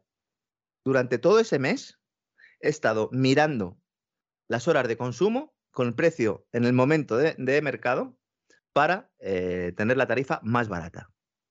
Es decir, que si no hubiera hecho eso, yo no sé la factura que habría recibido en, mi casa casi el doble, seguramente. Bueno, casi el doble es casi lo que he tenido, su 70%, es casi el doble respecto a la anterior factura. Hay que, si ahora mismo eh, todos los que nos están escuchando estarán asintiendo con la cabeza en sus casas, los españoles, evidentemente, los que viven en España, que miren la factura cuando reciban, si no lo han recibido todavía, esta factura de enero, que miren la de enero del año pasado y de la, la, del anterior, porque verán que respecto a hace dos o tres años pueden estar pagando fácil entre tres y cuatro veces más. Es espectacular lo que está ocurriendo. Y hablo de mi caso porque además, insisto, es que voy a, hablo en primera persona porque soy una persona, valga la redundancia, que estoy eh, mirando siempre eh, a la hora de poner lavadoras, a la hora de poner el lavavajillas, mirando cuál es el, periodo en el que pues, la tarifa es más barata. No me voy a extender mucho explicando la causa de este encarecimiento porque dedicamos un programa completo a explicarlo, en concreto el del 11 de enero, el segundo día después de volver, este año, titulado El fracaso de la transición ecológica. Lo pueden encontrar de forma gratuita en abierto en cesarvidal.com o en sus plataformas preferidas de podcast. Pero básicamente la política energética de los últimos años nos ha traído a esta ratonera. Estamos ahora en una ratonera, pagamos la energía a precio de oro y lo, lamentable de todo esto es que ahora mismo no hay solución. No hay solución. No podemos mm, fabricar centrales nucleares en tres días. No podemos. No podemos, por arte de magia, volver a poner en marcha el gasoducto, este que pasaba por Marruecos. No podemos. El de Argelia, el Medgat, está ya funcionando a más capacidad de lo que funcionaba antes, pero ni por asomo nos alcanza. Los buques metaneros, bueno, ayer don Roberto Centeno ¿no? contaba la anécdota esta del, del, buque que se tuvo que volver, bueno, que iba a China y que en el último momento le dijeron, ¿cuánto, ¿cuánto cuesta? Yo te doy el doble y vente aquí para España, que tenemos problemas de almacenamiento de gas. Y mientras, encima, tocándole las, narices a Putin. ¿eh? Es, que, es que es maravilloso. Yo es que de verdad, miren los gasoductos que vienen de eh, Rusia a Europa. Ese Nord Stream 1, el 1, que funciona por debajo del Báltico, el 2, que está ahí preparado con su lacito, no nos deja Estados Unidos ponerlo en marcha, y luego pues los que pasan por Bielorrusia, los que pasan por Ucrania. No es que Rusia nos quiera cortar el grifo o nos pueda amenazar con cortar el grifo. Es que como no lleguemos a un acuerdo con Rusia, no tenemos gas, señores. Y sin gas, como hemos elegido el gas como energía de respaldo para los molinillos y los paneles, pues pagamos la electricidad a precio de oro. De oro. Por eso en el vuelo hoy repartimos unas velitas. Repartimos unas velitas que yo no sé, porque tal como están las materias primas, igual la cera también, don César, se empieza a incrementar de precio y tampoco podemos usar velas, ¿no? Eh, sí, porque claro, el precio de la cera puede acabar subiendo de tal manera que, bueno, es dar cera y pulir cera, vamos. Claro, claro. Sobre todo ahora, ¿no? Que Netflix eh, saca la serie esta de Cobra Kai, ¿no? Para todos aquellos que en nuestra juventud veíamos al señor Miyagi Daniel Laruso. Ah, sí. Bueno, yo, yo me he quitado de Netflix, pero, pero en fin, eh, sí, sí, era dar cera, pulir cera, que era mucho mejor en español, porque en inglés no recuerdo ahora cuál era la expresión, pero fundamentalmente en inglés era dentro fuera o algo así. Era algo muy soso. eso en sí, inglés marcha era, atrás. Muy sote, era muy soso. Pero sin embargo en español lo de dar cera, pulir cera sonaba, sonaba muy bien, lo aprendimos todos, vamos. Pues ahora son ellos ya de mayores, son los protagonistas de mayores y tal. Que pues, el, pues el japonés, vamos. No, el japonés eh... está, está en una caja bajo tierra, no el japonés. Ah, por eso no. digo, por eso digo. Yuku o sea, Pat Morita se llamaba, ¿no? El tipo. Sí, Pat Morita se llamaba efectivamente, pues Pat Morita, eh, por eso yo decía, digo, y ahora Daniel Laruso es, es, un vendedor de coches, es un vendedor de coches, un triunfador. Me lo creo. Y Johnny, que es con el que se enfrenta con la famosa patada de la grulla, sí. pues básicamente es un alcohólico que ha perdido a su hijo. ¿No? Eso o sea, se veía venir. O sea, que ese que se acababa alcohólico, yo creo que era algo que se veía venir y, y gracias a Dios que no ha acabado en algo peor. ¿eh? la serie, la serie no está mal, bueno, vamos a ver, para los que nos gustaba en nuestra época, ¿no? En la historia y tal, y, y está hecho en clave de humor y, y, tiene muchas referencias a las películas originales, pero vamos, el guion es una basura.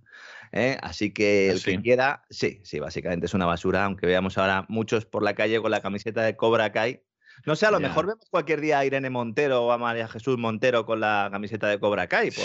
Todo, todo Oye. puede ser dado su mal gusto, pero, pero en cualquier caso, mire, para ser sincero, ¿eh? hace cosa de tres o cuatro años me compré el paquete de DVDs de Karate Kid. Por eso de que Confesiones, ten- tenía, confesiones. muy, tenía muy buen recuerdo yo de la serie de películas y tal. Y las volví a ver y me parecieron flojísimas. Han envejecido bastante mal, ¿eh? han envejecido muy mal. Es que, Sí. es que hay películas que vimos en su momento en la juventud, porque eso es mi adolescencia, y, y estaban muy bien entonces, y te gustaban y te emocionaban y tal, y las vuelves a ver y dices, "Puf, qué mal ha envejecido esto, han envejecido peor que yo, que ya es decir. ¿no? Mientras está, está que hecho hay un chaval, está hecho un chaval. Sí, sí. Mientras que hay otras películas, eh, a lo mejor mucho más antiguas, que las viste en su día y te impresionaban y las vuelves a ver ahora y dices, eran todavía mejores de como yo las recordaba. Eh, Sí. Al final, al final, mire usted, las películas, como los libros y como las personas, son como el vino. Los buenos, con el paso del tiempo, son mejores. Y los malos se avinagran y, y yo qué sé, llaman a la gente bebelejías, por ejemplo. O sea, cosas o así. o sea, cucaracha, cucaracha. o cucarachas o algo así. Cucarachas, O sea, al sí. final, la gente mala con el paso del tiempo, como el vino peleón, se avinagra y se hace peor. Y por el contrario, la gente buena, como las buenas películas, como los buenos libros, pasa el tiempo y, y es mejor. Pues la gente buena, don César, eh, lo que único que está haciendo ahora mismo es pagar, pagar y pagar. Vas al supermercado, va la carne carísima, el pescado carísimo, la verdura carísima, todo está carísimo. Vas a comprar comida en lata carísima. Llegas a casa, la factura de la luz tremenda, la factura del gas tremenda. Esto es la inflación, señores, que veía un titular en El Economista, en el diario El Economista, esta mañana diciendo que el 40% de los españoles no sabía lo que era la inflación. Bueno, pues lo van a saber. ¿Eh? lo van a saber con creces. Lo peor de todo es que dentro de 10 o dentro de 15 años, cuando venga el próximo ciclo económico y otra vez venga una presión inflacionaria, seguiremos diciendo aquello de que no hay inflación, de que no hay ningún peligro y de que la banca central tiene que seguir apretando. Y fíjese que el hachazo en la factura se produce en España a pesar de que los impuestos que pagamos se redujeron por decreto y que se prorroga esa reducción hasta finales de abril. Estoy hablando del IVA, que ahora mismo es del 10%, se rebajó del 21 al 10%, y del impuesto especial eléctrico, eh, eh, que ha bajado del 5 al 0,5%, que es el mínimo legal, y luego la suspensión del impuesto de generación de energía al 7% que pagan las empresas y este se prorroga hasta el 31 de marzo. Con todo esto, Hacienda, la señora Montero, deja de ingresar unos 2.000 millones de euros. Me da miedo porque, claro, esta señora, si deja de ingresar por un lado, Chiqui, lo saca de otro. Ya recuerda usted, don César, esas famosas declaraciones que hizo, ¿no? Eh, la ministra, cuando le preguntaban por el déficit público, decía ella que mil millones no son nada, chiqui, mil millones yo sumo de aquí, resto de aquí, de algún lado los va a sacar.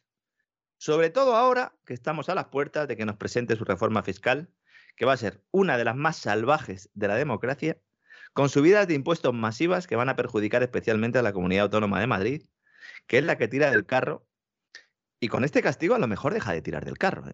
Bueno, no, el problema está, vamos a ver, España es un desastre en términos económicos. ¿eh? El que tenga una zapatería y le vaya bien, yo acepto que puede ser una excepción, o el que tenga un restaurante y le vaya bien, bien, de acuerdo, pero en términos generales es un desastre. De ese desastre, la única comunidad autónoma que se salva es Madrid, que es la locomotora que aunque sea tosiendo y, palpitando, arrastra, arrastra el resto del tren. Si usted ahora gripa la locomotora, pues que el tren se va a parar en medio de un descampado y se va a quedar ahí tirado, ¿no? Y va a ser asaltado por unos forajidos. Sí, Es, es, como aquella escena de la película Rojos de Warren Beatty, que van por Asia Central en un tren y de pronto el tren se queda ahí parado en medio de, no sé si es la estepa o el páramo. muy buenos polvorones, que diría Eugenio. Exactamente, muy buenos polvorones. Y se queda ahí tirado el tren y es que en ese momento encima y atacan el tren, ¿no? Bueno, pues esa, esa es la situación. O sea, España va boqueando, ahogada, sin poder moverse, y lo único que, que, tira todavía algo del carro, de la de, del tren, es Madrid. Como vaya usted a por Madrid, pues se acabó la historia, ¿no? O sea, y luego los argumentos que hay que oír a gente que además de mala cada vez es más tonta causan sonrojo. O sea, cuando de pronto desde Cataluña te dicen, no, es que Madrid va mejor por el efecto capitalidad. Fíjate de tonterías. Con el 14% de la población de España, ¿no? Exactamente, pero si es que además Madrid es capital desde la época de Felipe II y ha habido épocas que con efecto capitalidad y todo y con un imperio transatlántico, pues eh, resulta que Cataluña y Barcelona pues eran más prósperas. No, Madrid funciona bien porque ha adoptado una política que sin ser la octava maravilla, por lo menos mantiene un poco de sensatez. pero en el país de los ciegos el tuerto es el rey. Exactamente, y el miope ya vamos emperador. Y, y, sin embargo en Cataluña pues han decidido suicidarse desde hace años y sobre todo los últimos años ya ha sido tirarse al fondo. La última década, sí, sí, la última década ha sido espectacular. ¿no? Totalmente. Cuando se habla ahora de armonización fiscal entre comunidades autónomas, a la gente se le olvida de que sin los impuestos que pagan los madrileños, no se podría mantener el gasto del resto. Totalmente. Totalmente. Precisamente, mire, hoy hemos conocido los datos pues del famoso Dinamite usted Madrid y todavía lo van a poner más difícil el, ir manteniendo esa situación. Hoy hemos conocido los datos del famoso FLA, el Fondo de Liquidez Autonómica, el que se sacó de la manga Cristóbal Montoro para rescatar gobiernos regionales por la puerta de atrás. Es, eh, bueno, es vergonzoso, ¿no? La gestión de este FLA, pero resulta, oh sorpresa, que tras una década de FLA, Cataluña, o mejor dicho, la Generalitat, el gobierno autonómico catalán, se ha llevado la friolera de 120.000 millones de euros. 120.000 millones de euros. Es una cantidad inmensa. esto, es el equivalente a, todo a todas las pensiones de España de un año. Sí, sí. Es equivalente al déficit público enorme que, que tiene España ¿no? Lo que ha tenido en los últimos años, a ver si efectivamente el año pasado cerró en el 8% o no. Es más o menos una cuarta parte del gasto público total anual de toda la economía, incluyendo sanidad, educación, etcétera, etcétera. Y Madrid ha recibido 5.000. Sí. ¿Por qué? Pues porque la Comunidad de Madrid, cuando quiere liquidez o necesita liquidez, acude a los mercados para vender deuda, para vender bonos. Mientras que Cataluña no puede. ¿Por qué? Porque su deuda está calificada como bono basura. Bueno, lo era hasta el pasado julio, cuando la agencia Fitch le mejoró levemente la calificación. Bueno, a todo eso tengo que decirle que Montoro, que debe tener mucho miedo, yo creo que Montoro está empezando a darse cuenta de que puede acabar en la cárcel en algún momento, como, como vengan mal dados. En una turca, estaría bien que acabara en una turca. sería fantástico, como la de El expreso, de, expreso medianoche. de medianoche, efectivamente. Es, yo creo que, que se merece algo peor, pero bueno, con eso me conformaría. Pero, pero Montoro, que, que está asustado desde hace tiempo, eh, ha aparecido en la prensa catalana hace, hace apenas unas horas y le hacen una Ah, no entrevista, le hacen una entrevista y tú dices, pero este tío es que mira que yo pensaba que era malo, pero cada vez que habla me doy cuenta de que he sido increíblemente benévolo a la hora de opinar sobre él. Es muchísimo peor. Y entonces es de un lameculismo exagerado con los nacionalistas catalanes, no sé qué negocio pensará hacer en Cataluña, justificando lo injustificable, diciendo que, que prometieron que no iban a subir impuestos, o sea, unas cosas tremendas las de Montoro. Y por cierto, tengo que decirle que ayer, para preparar el editorial de las inmatriculaciones, como el episodio histórico era la llegada al poder de, de José María Aznar y cómo tuvo que empezar a dar a todo el mundo, eh, me puse a revisar, no lo contaba en el editorial, pero me puse a revisar la situación desastrosa de la economía española cuando Felipe González pierde las elecciones y ha sido ministro Solves. Sí, Bueno. Montoro y Rajoy dejaron la economía española muchísimo peor de cómo Sí, sí. estaba cuando pierde las elecciones Felipe González. Y todavía tienen la cara dura de salir y decir, mire usted, si llegamos al poder no nos importa porque vamos a arreglar la economía y eso nos gusta. Y dices, ¿pero qué vas a arreglar tú la economía? Si entre tú y Montoro la dejasteis peor que Felipe González. Sí, sí, y, además siempre se ha dicho, ¿no? Eh, o se ha utilizado como criterio para definir esa situación en la que estaba España cuando Felipe González ya pues no puede seguir eh, adelante, ¿no? Con, con todo ese proyecto, ¿no? Eh, eh, megalómano prácticamente, ¿no? Que era que se había tenido que pedir un crédito para pagar las pensiones. Bueno, pero es que ahora mismo en España, bueno, desde hace 10 años, yo creo que desde 2008, todos los años hay que pedir un crédito para pagar las pensiones. Pero no uno, dos. ¿Eh? Hay que hacerlo dos, dos veces ¿eh? a lo largo del año, que es cuando llegan las pagas extraordinarias de los pensionistas y no hay dinero en la seguridad social. La deuda de la seguridad social, eh, es que no me canso de decirlo, cada vez que lo miro sube. La última vez estaba en 50.000 millones de euros. No sé en cuánto estará ahora. No, en 80.000 millones de euros, perdón. No sé en cuánto estará ahora, pero sigue subiendo, ¿no? Con el tema de los bonos basura es importante porque lo del FLA, esto es un invento que se hace para rescatar a Valencia y a, y a Cataluña. Valencia ha recibido la comunidad valenciana casi 90.000 millones de este FLA. Lo que hizo el gobierno fue, bueno, vamos a hacer una cosa, tú sigue emitiendo bonos y te avalo yo. El mercado no quería bonos de Valencia ni de Cataluña, no quería tocarlos ni con un palo.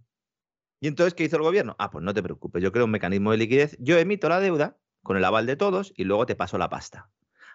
En ese mecanismo, como rescate, puede ser más o menos acertado, pero la única manera de que sea adecuado es si esas comunidades lo que hacen es solucionar sus finanzas públicas para no seguir necesitando dinero en próximos años, o por lo menos en próximas décadas. Bueno, pues la situación de Cataluña y de Valencia, las finanzas públicas, es la misma que entonces, lo único que se han llevado entre los dos más de 200.000 millones de euros. ¿Mm? Dice, no, es que esto sirve para financiar los servicios públicos de Cataluña y de, de la Comunidad Valenciana. Una, una parte servirá para eso, pero el resto sirve para mantener esta fiesta. Que por cierto, lo de los bonos basura me hace también mucha gracia porque, claro, también no se está dando cuenta la gente. Los bonos basura, en realidad, el, el término técnico evidentemente no es este. Son bonos que tienen una calificación, una calidad tan mala que el interés que hay que ofrecer para que te lo compren es tan alto que se considera bono basura o técnicamente high yield, que es alta rentabilidad. Es decir, son bonos que tienen mucho riesgo y por lo tanto el que lo compra puede obtener un gran interés, pero ¿cuál es el riesgo? Pues que se produzca el impago del emisor, ¿no? Bien, pues con la inflación y la política de tipos de la banca central, especialmente en Europa, los bonos high yield están en negativo. Están cotizando en negativo. Con los intereses ajustados a la inflación, me refiero.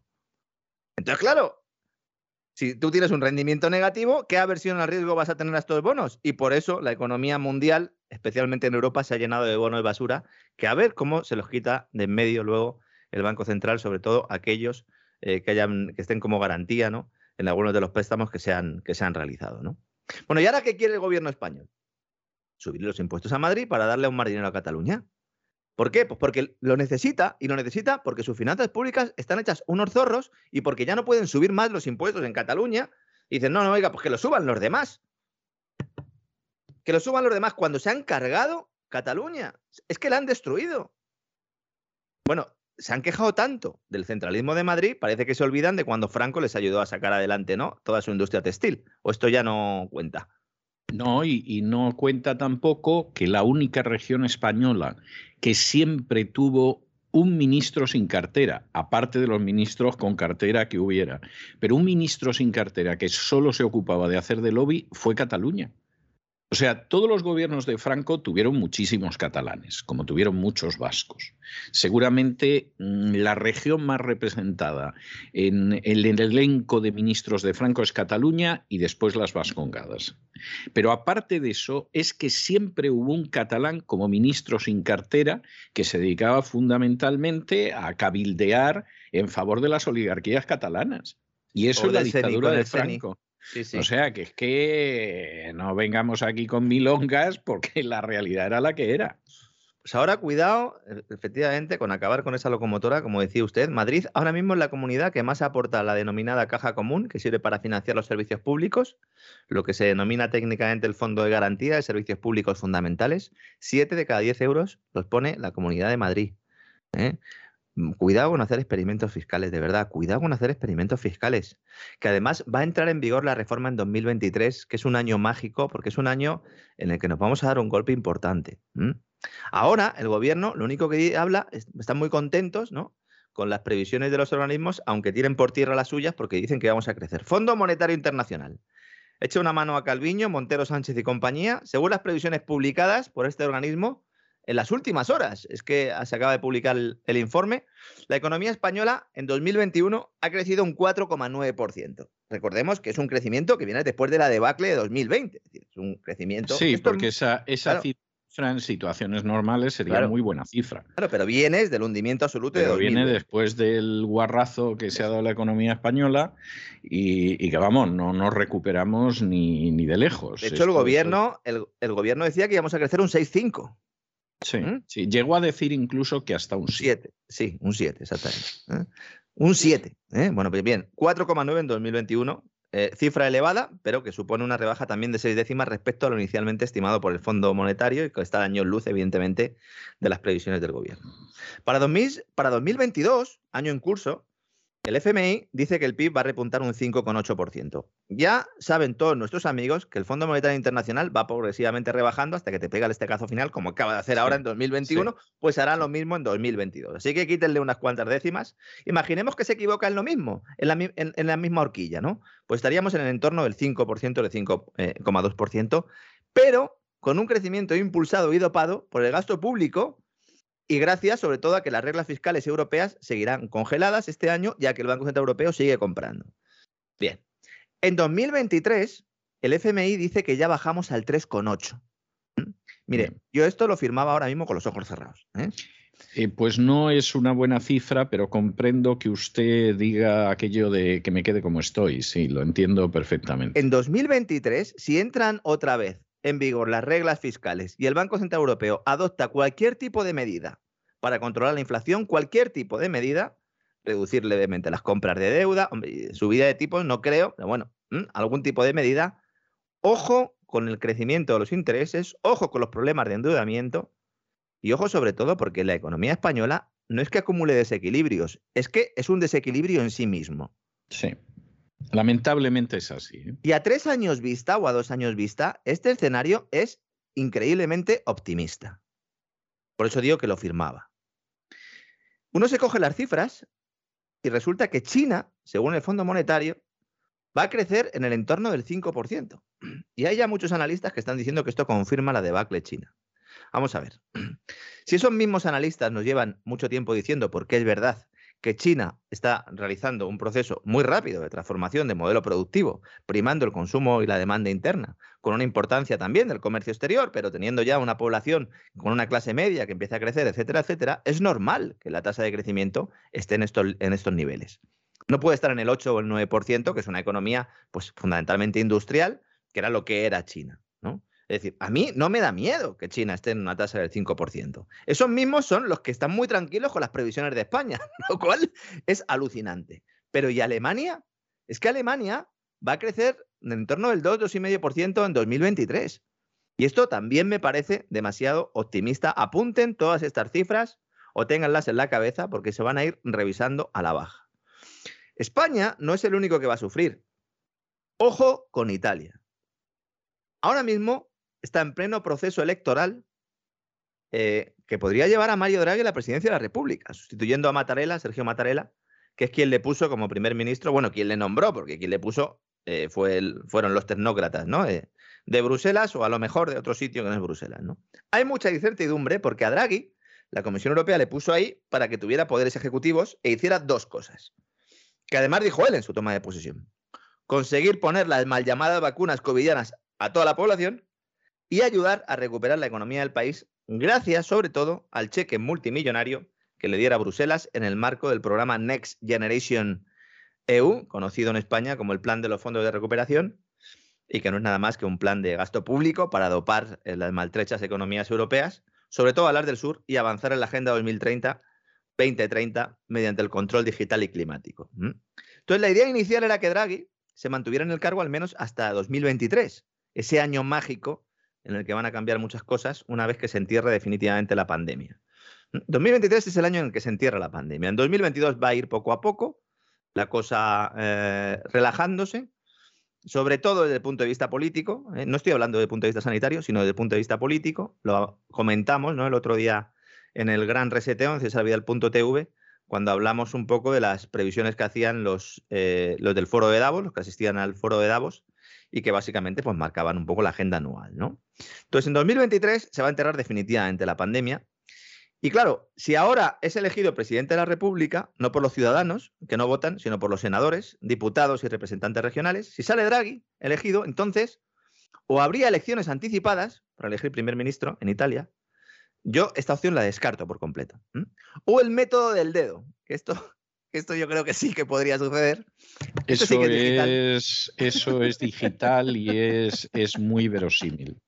Claro, se elige a dedo a otro y a correr. Bien. Sí.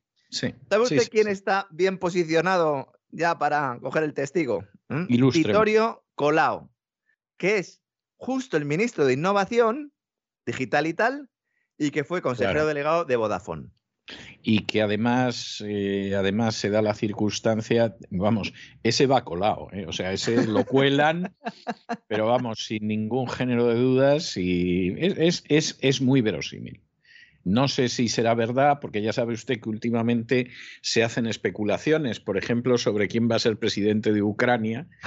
y, y, entonces, pues. Pero una, Ucrania ya bajo mandato ruso y todo. sí, sí, sí, que bueno, están decidiendo que hasta, hasta el naranjito puede acabar siendo presidente de Ucrania, viendo lo que dicen los británicos, que hombre, ya sabemos que mienten de manera sistemática, pero es que últimamente ni siquiera mienten con arte en algunas cosas.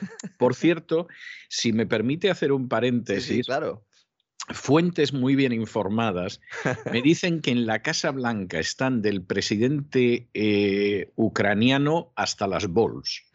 O sea, pero, pero vamos, eh, eh, es mencionarle Zelensky a Biden y, a otra gente y se ponen como la niña del exorcista cuando le echaban encima agua bendita. O sea, deben de estar de Zelensky, pero, pero hasta las partes. Este era actor, ¿no? Este fue actor y tal. Este fue actor e incluso protagonizó una serie en la que hacía de presidente de Ucrania. Lo cual es, es del partido, del partido servidor del pueblo. Es servidor del pueblo, del pueblo de la OTAN, se refiere. Bueno, no empezó mal, vamos a ver no empezó mal, se ve que intentaba arreglar las cosas, pero claro, de pronto ve el, albañal inmenso que es Ucrania, que no va a entrar en la Unión Europea, que es con lo que llevan engañando a los pobres ucranianos más de 20 años, ¿no? Los nacionalistas y todo lo demás. Y entonces en medio de esa historia, pues, pues ¿qué sucede? Pues como los nacionalistas catalanes son incapaces de arreglar nada en Cataluña, y entonces, pues cuando no pueden arreglar nada y quieren seguir robando a manos llenas. ¿Cuál es el argumento? Pues Madrid nos roba, ¿ah? España nos roba, y entonces pues así continuamos. Y entonces pues este, bueno, pues y el golpe de Estado, la amenaza de golpe de Estado permanente, siempre que haya algún follón, no, no es que me quieren echar. Exactamente. Y entonces, pues, eh, los rusos, no sé qué, no sé cuántos. El follón, en buena medida, aunque esto esté pasando desapercibido, el follón lo inicia él, porque cuando desplaza la mitad del ejército claro.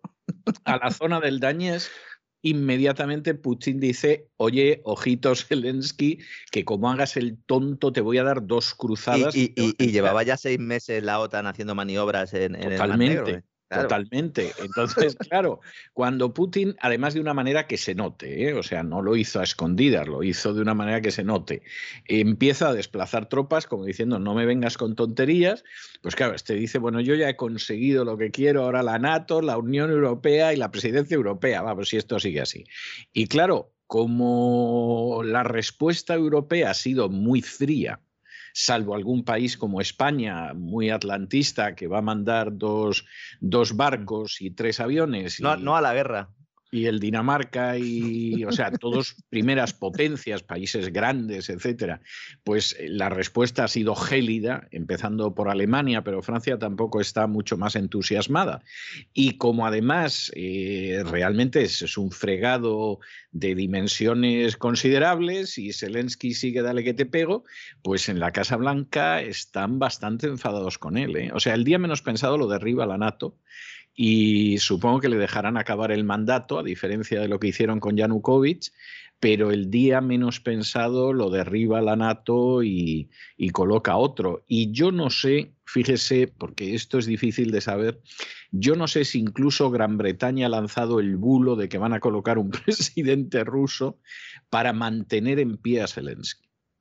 Es decir, a, Ver si, a ver si en, la, en Langley deciden que este imbécil hay que quitarlo ya, que no nos crea nada más que follones, y, lo mismo derriban a Zelensky, entonces han dicho los británicos, no, no, al tonto este mantenerlo. ¿eh? Fíjese, 85% de los votos tuvo, ¿no? Bueno, las elecciones, ¿no? Algo así, una, barbaridad. Porque, porque, los ucranianos, vamos a ver, eh, don Lorenzo, un país, un país donde el sueño de la población es ser polaco, ¿Qué va a esperar usted de un país? O sea, si los, que no fueron a votar dijeron, pues nos hacemos independientes, República del Donbass, y, a correr.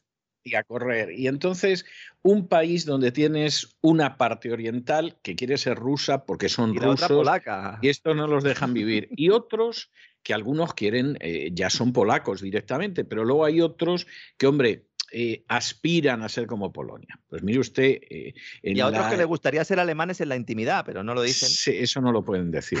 Pero, pero quiero decir, vamos a ver, en la España de mi infancia, que son los años 60, y de mi adolescencia, muchos aspirábamos a ser Suecia. Hombre, entre la Suecia de entonces y la Polonia de ahora, es que dices, claro, según el horizonte que tú te marcas de dónde quieres llegar, pues claro, puede ser tremendo, ¿no? Hay mucho follón ahí en la Casa Blanca con lo de Zelensky, que están ya un poco hartos, parece que no le cogen el teléfono eh, al señor Zelensky, pero sobre todo hay mucho lío con el tema de las, muy hartos, ¿eh? de las sanciones. El tema de las sanciones también está generando mucha polémica en Estados Unidos. Eh, vamos a ver, hoy Bloomberg decía, y además es que lo he apuntado, porque es que me parece que está muy bien explicado. Dice, las sanciones impuestas a Rusia en ocasiones anteriores implicaron que la economía tuvo que volverse menos dependiente de Occidente para prosperar, sobre todo en importaciones. ¿eh? Dice, el comercio con países europeos como Alemania, Francia e Italia se ha reducido casi a la mitad en 2020 en comparación con 2013 y ha bajado más de un 30% con Estados Unidos. Dice, mientras tanto, aumentó alrededor de un 20% con China. Esto lo hace menos vulnerable a nuevas sanciones económicas occidentales. Una muestra más de que con la intervención en terceros países provocas el efecto no deseado. A lo mejor era el efecto deseado, a lo mejor era ese efecto deseado. Pero es que lo peor de todo es que si vamos a cifras desagregadas y nos vamos a balanza eh, comercial y analizamos el tema de las exportaciones e importaciones, Rusia sigue exportando los mismos productos, sobre todo materia prima, productos energéticos. Entonces, ¿qué estamos haciendo? ¿Estamos haciendo un pan con unas tortas?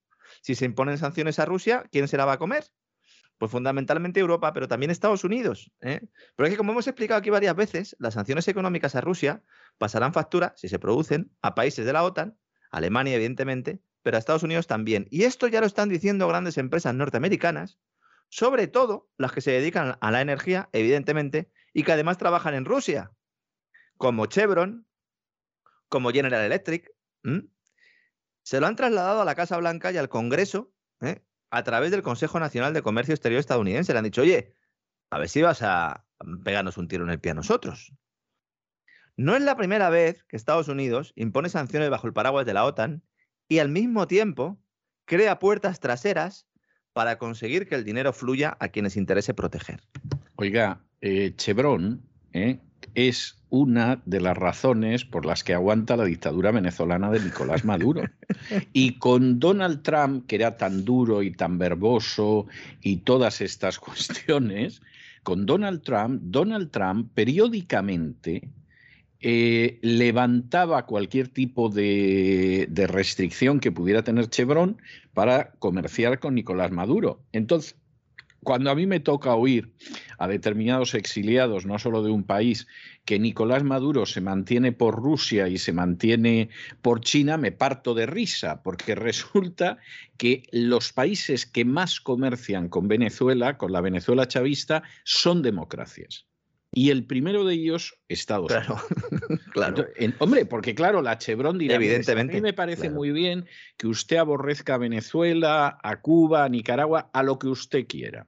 ¿Eh? pero a mí usted no me va a causar un daño en la cuenta de resultados, entre otras cosas porque cada vez que hay elecciones eh, yo respaldo a, unos candidatos al Congreso, al Senado y a la Casa Blanca. Entonces, olvídese de hacerme daño. Y con esto, pues suceden muchísimas cosas. Entonces, gente que está comerciando con los rusos o a través de terceras instancias o directamente. Nada, mire, no me venga con tonterías del SWIFT y todo lo demás, porque no vamos a ir al consulado ruso a dejar un maletín con dinero.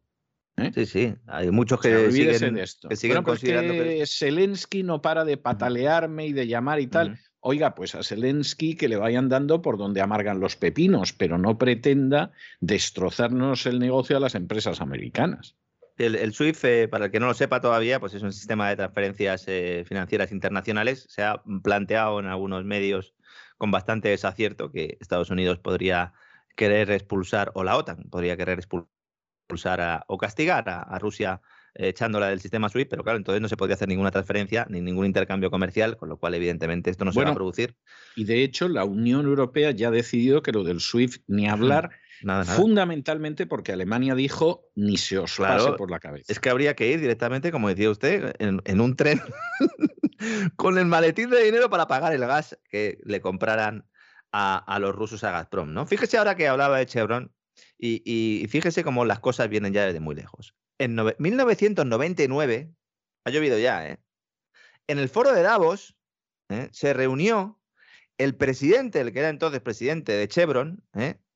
se reunió con el primer ministro ruso, en aquel momento era Primakov, y se reunieron para construir un gran oleoducto, pasando por territorio georgiano ruso, para que el petróleo de Azerbaiyán fuera exportado a través de Turquía. Y en esa reunión hubo un representante estadounidense que dio el ok.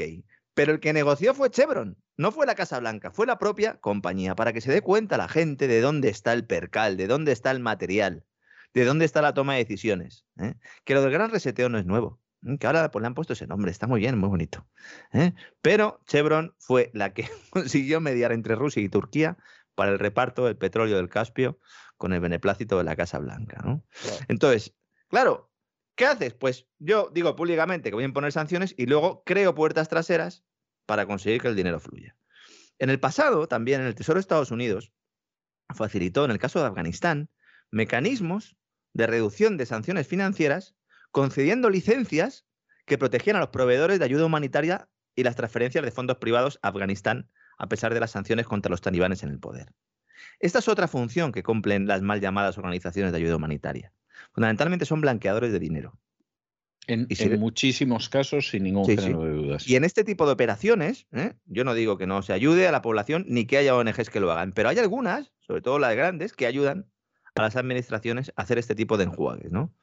La gran industria le está diciendo, la gran industria de Estados Unidos le está diciendo a Biden, pon las sanciones que quieras, nosotros queremos seguir haciendo negocios, pero no solo con Rusia, sino con todos los demás también. Es más, necesitamos seguir haciendo negocios, porque es evidente, porque si además hay una crisis energética, lo que tenemos que conseguir es que haya más oferta, no que haya menos oferta.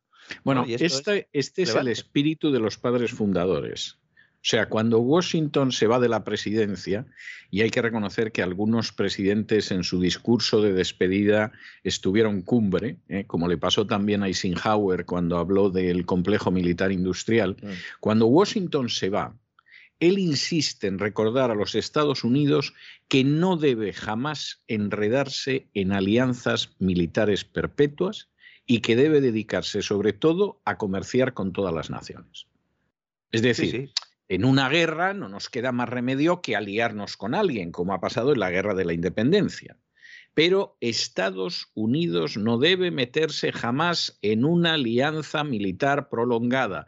Va en contra de nuestros intereses. Nuestros intereses son comerciar con todo el mundo y tener relaciones pacíficas con todo el mundo. Y eso desgraciadamente lo está haciendo China y Estados Unidos hace mucho que lo olvidó. Es que habría, habría aborrecido a la propia OTAN, especialmente después de la caída del Imperio Soviético. Hombre, hombre, recuerde usted al general Eisenhower, nada sospechoso de izquierdista ni ni filocomunista ni cosa parecida, que cuando en el 51 es jefe militar de la NATO, dice, si en 10 años no hemos conseguido que todos los soldados americanos que hay en Europa hayan regresado a casa, la NATO ha fracasado.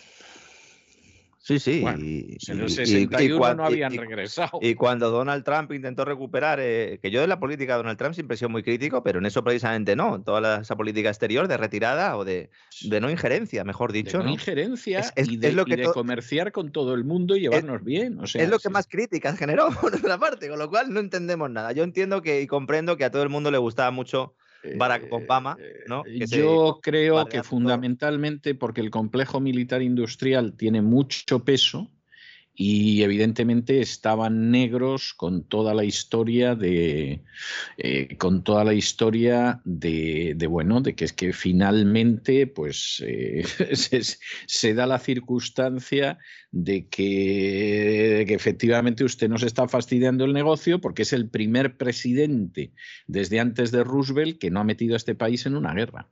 Sí, indudablemente, eso es así, ¿no? Y más cosas de Estados Unidos también. Ahora mismo todo el mundo está pendiente del discurso de Jerome Powell, lo va a dar la noche de este miércoles, hora española. Lo analizaremos con detalle en el programa de mañana. Todos esperan que anuncie la primera subida de tipo de interés para marzo. La clave estará en el tono que utilice para analizar la situación económica. Los bancos centrales utilizan este tipo de intervenciones públicas para orientar a los mercados, básicamente, que bailan al son que marca la batuta de Don Jerome, en este caso. Unos mercados que ayer sufrieron otro batacazo. Menuda sebanita. Hoy ha abierto Wall Street al alza. Parece que hay eh, cierto optimismo hoy. Menuda semanita. Rocky Week la denominaba esta mañana el Wall Street Journal, ¿eh? semana rocosa, y que hoy puede dar alguna alegría, como digo, a tener de esa evolución de los futuros y también de la apertura de Wall Street, que ya eh, lleva un ratito cuando estamos haciendo este vuelo y parece que, que los índices están en verde. A tenor de la evolución de los mercados en los últimos días, yo creo que ya, como decía el pasado lunes podemos eh, constatar ¿no? que hay un cambio notable ¿no? de sentimiento de ciclo. Y bueno, pues eh, a ver qué sucede en esa reunión. Mañana la comentaremos en esta Rocky Week que me ha encantado porque efectivamente es una semana muy rocosa. Y si se fijan todos nuestros amigos, todos nuestros oyentes, de todo lo que hemos hablado en el programa de hoy, prácticamente de todo lo que hemos hablado en esta semana, nada tiene que ver con la libertad de mercado. Nada tiene que ver con oferta y demanda. Todo tiene que ver con los políticos, con los burócratas, con los tecnócratas, con los ingenieros sociales, metiendo la mano. ¿eh? Esto es como cuando una señora o un señor está cocinando ¿eh? tranquilamente y viene el típico cuñado a opinar sobre el plato que está preparando. E incluso se anima y en algún momento empieza a echar un poquito de sal, un poquito de pimienta, hasta que acaba el cuñado con el delantal puesto y bebiéndose tus cervezas. Bueno, pues básicamente eso es lo que ha pasado con el mercado. Brilla por su ausencia, pero en cambio, pues todo el mundo sigue pensando que toda la debacle y todos los problemas económicos son por el malvado capitalismo, por el capitalismo salvaje, por la oferta y la demanda. Pues no, señores, aquí seguiremos contando las verdades del barquero, aunque tengamos que ir, don César, con una velita, ¿no? Y, y con el Tupperware en el, en el avión. Todo, todo puede pasar y el botijo al paso que vamos, porque tampoco va a haber agua. O sea, esto. El botijo es un gran invento. Yo reclamo el botijo, lo que pasa es que es poco portable. Poco portable. Sí. Eh, no te puedes ir por ahí con un botijo y tal, pero el agua está fresquita en el botijo. ¿Mm? Sí, sí, es así. En fin, siga usted con este ánimo fresco que, tiene y esta, esta fuerza fresca y esta documentación que, vamos, no es que sea fresca, es tumbativa, que diría algún amigo mío. Un abrazo muy fuerte y hasta mañana, don Lorenzo. Un fuerte abrazo, don César.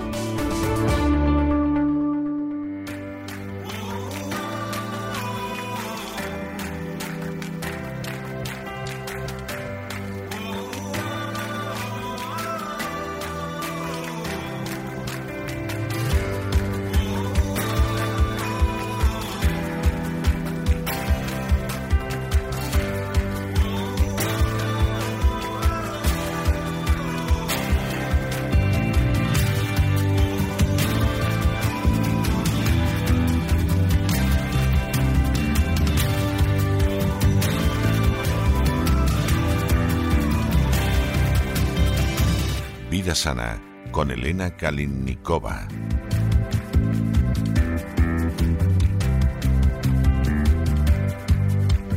Estamos de regreso y estamos de regreso para dar inicio a esa parte de la voz, a ese programa doble en sesión continua que tenemos todos los miércoles dedicado a la salud. Ya saben ustedes que empezamos primero por la salud del cuerpo, por la vida sana, por el naturismo con Elena Kalinikova y luego nos iremos a la salud de la mente, aunque las dos se entrecruzan en no pocas ocasiones con doña Pilar Muñoz. Pero de momento quien ha llegado aquí es Elena y a ver qué nos cuenta hoy. Elena, muy buenas noches. ¿Por dónde vamos a transitar hoy?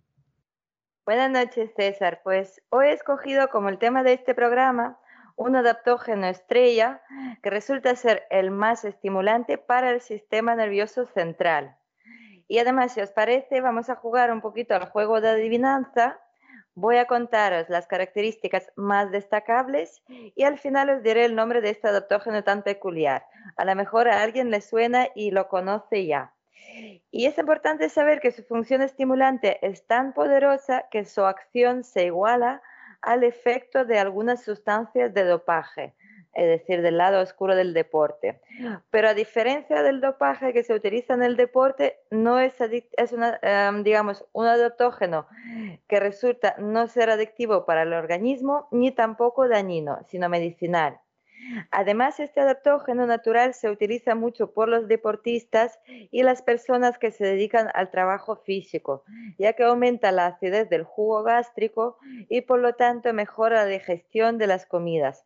Y en consecuencia, es perfecto para utilizarlo durante los procesos intensivos de aumento de la masa muscular, ya que mejora la digestión y absorbibilidad de los nutrientes.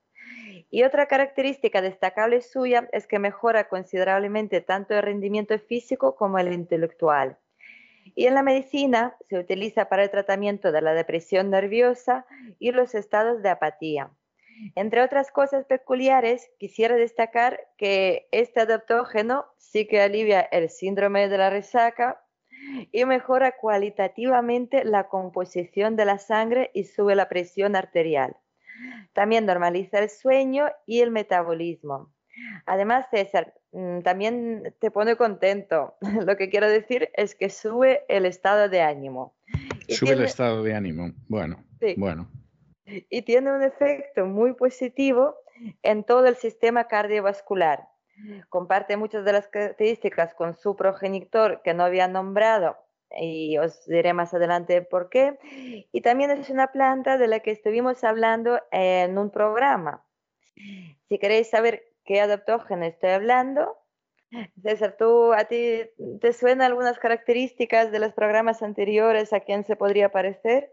Pues me suena a quien podría parecerse, pero, pero en fin, no, no voy a entrar en, en, la historia, lo voy a dejar por ahí, pero, pero sí, sí, me suena a la esquisandra, o como se pronuncie, ¿no? Porque tal y como lo veo, no sé si es Shisandra, o esquisandra, o es Chisandra, o, o cómo es, sí. Pero es a lo que me suena. ¿eh? que es algo que he descubierto gracias a ti. No tenía yo la menor idea de que pudiera existir una cosa así, y más con ese nombre tan raro. Efectivamente, César, son las bayas de la sisandra, que precisamente las bayas son... El, Tú lo pronuncias sisandra. Bueno, yo tampoco puedo asegurarte que lo pronuncie bien, porque además, em, si lo, vemos, eh, digamos, en el latín, se diferencia mucho de la pronunciación en español y la que ponen también en, muchos, en varios sitios. Es decir, es muy difícil saber cuál es la correcta porque en muchísimos sitios viene nombres, digamos, eh, aprobados. y entonces hay varias maneras, me imagino. ¿Tú qué opinas? no, no, seguro que es así. Yo la palabra no la conozco y entonces puede ser cualquier cosa, o sea, con seguridad. Pues bien, y entonces precisamente las bayas tienen estas características tan energizantes y estimulantes. Es decir, que como ya habíamos dicho que en el mundo están aprobadas como 11 plantas medicinales que se consideran adaptógenos hasta el momento, pues de estas 11, las bayas, no las hojas o los tallos de las cisandres, sino que las bayas son las que poseen este enorme poder energizante y estimulante para el sistema nervioso central. Entonces, eh, este adaptógeno lo he escogido también yo para mi próximo experimento, para ser yo misma el conejito de Indias, ya que esto de mudanza una vez más, es decir, necesito fuerza para hacer trabajo físico. Y también tengo entre manos un nuevo proyecto de mucha responsabilidad y, como no, he hecho amistades nuevas y algunas muy especiales. Y por lo tanto voy a aprovechar para salir y celebrarlo mm, todo lo que pueda. Así que ya os contaré. Y querría resaltar algunas recomendaciones específicas de las bayas de la sesandra. Las bayas de la sesandra benefician al cuerpo humano, pero se recomienda usar con precaución, solo con fines medicinales. Puedes sentir completamente el efecto curativo de, de, los frutos solo con el uso regular, pero en pequeños cursos. ¿Y cuáles serían las indicaciones para su uso? Pues se puede usar las bayas mm, con fines preventivos, pero hay una serie de trastornos en que estos frutos de la planta serían especialmente útiles. Pues eh, para los resfriados, por ejemplo, trastornos nerviosos y afecciones depresivas, para enfermedades respiratorias, también puedo añadir que para aquellos los que fuman, también podría ser una buena terapia preventiva también para las personas que sufren anemia, desajustes hormonales, hipotensión, es decir, la tensión baja, y para la impotencia, enfermedades del sistema digestivo y para la diabetes, porque también reduce los niveles de azúcar en sangre. Y el uso de frutas, eh, de las bayas en el tratamiento complejo con otros medicamentos aumenta la posibilidad de recuperación de pacientes con cáncer, pacientes con hepatitis C y la tuberculosis. Y también se, utiliza activamente en el cuidado de la piel. Está incluido en los medios tónicos. Y la medicación basada en las bayas de la sisandra no es adictiva, lo que es una gran ventaja. Y también el efecto dañino podría surgir siempre y cuando se utiliza, por ejemplo, pues abusivamente. No hay que sobrepasar la dosis que le aconseje el médico. Y a veces incluso puede causar daños graves a la salud humana si no se da cuenta uno de que le está pasando algo y que esto no es un proceso normal durante la toma de estas bayas. Pero por lo general este resultado surge debido siempre a una sobredosis. Y el abuso de las bayas de la sisandra también podría conducir a las siguientes condiciones. La excitabilidad nerviosa, el insomnio, depresión, interrupción del sistema digestivo, acidez estomacal. También podría haber un fuerte aumento de la presión arterial y estos síntomas pasan rápidamente si se reduce la cantidad de las bayas que se consumen o se detiene por completo su ingesta. Así que si os dais cuenta de que ha surgido cualquiera de estos síntomas, pues hay que romper, es decir, hay que dejar de todo, tomar las vallas y acudir al médico para que ajuste la dosis. ¿Y cuáles serían las contraindicaciones? Pues a pesar de la gran cantidad de propiedades útiles en las bayas, también hay contraindicaciones para su uso, como siempre. Pues si se tiene alergia a las bayas, durante el embarazo y lactancia no hay que tomar estas bayas en absoluto. También no pueden tomarlo los niños menores de 12 años y los que sufren de hipertensión, arritmia, enfermedades patológicas de los órganos internos. Y para no causar daños graves a la salud, es necesaria siempre una consulta con un médico antes de comienzo del tratamiento. El médico ayudará a identificar posibles restricciones en el uso de las vallas y también ajustar la dosis. Yo como ya habéis visto, me encanta ahora este tema porque la verdad que eh, a mí por lo menos me gustan los efectos, pienso que eh, son bastante suaves, pero a la vez mm, me, me, gusta que de verdad los pueda notar en mi día a día cuando los pruebo y por supuesto, me, en mis defensas noto mucha mejoría, es decir, em, este año, gracias a Dios, yo no he cogido eh, ni por un día, ni siquiera ningún, el más mínimo resfriado. Por lo tanto, a mí me gusta y creo que en el siguiente programa vamos a terminar de hablar de un adaptógeno más, o como mucho dos, que también pienso que es muy importante conocerlos, porque como ya habéis visto, por ejemplo, las vallas de la cesandra no la pueden tomar las personas con hipertensión entonces, a la hora de escoger algún adaptógeno, siempre hay que ver y escoger entre varios para ver si usted no tiene contraindicaciones. Y por hoy ya hemos terminado, César. Bueno, me parece, me parece estupendo que, que, es lo que cuentas. Yo confieso que me quedo muchas veces ahí, ahí sorprendido viendo lo que hay, pero desde luego mm, es, es, algo sorprendente. Yo reconozco que tu sección es una de esas secciones que es rara, pero rara, rara la semana que no me, no me causa una enorme fascinación precisamente por las cosas que cuentas. Cuídate mucho, Elena, hasta la semana que viene. Pues muchas gracias y os deseo muy buen fin de semana.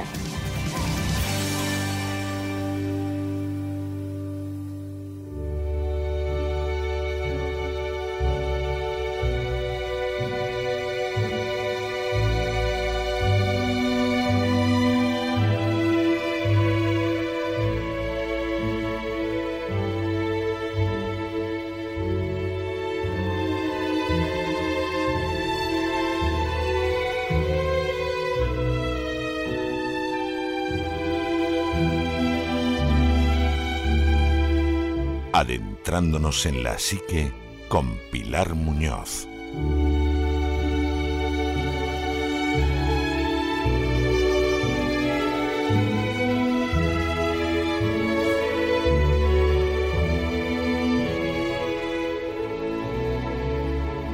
Estamos de regreso y estamos de regreso para esa segunda parte de nuestro programa doble y sesión continua todos los miércoles que está relacionado con el bienestar. Saben que siempre empezamos por el bienestar físico, por la vida sana, por el naturismo con Elena Kalinikova y luego nos adentramos en la psique también en busca del bienestar y más allá del bienestar con doña Pilar Muñoz.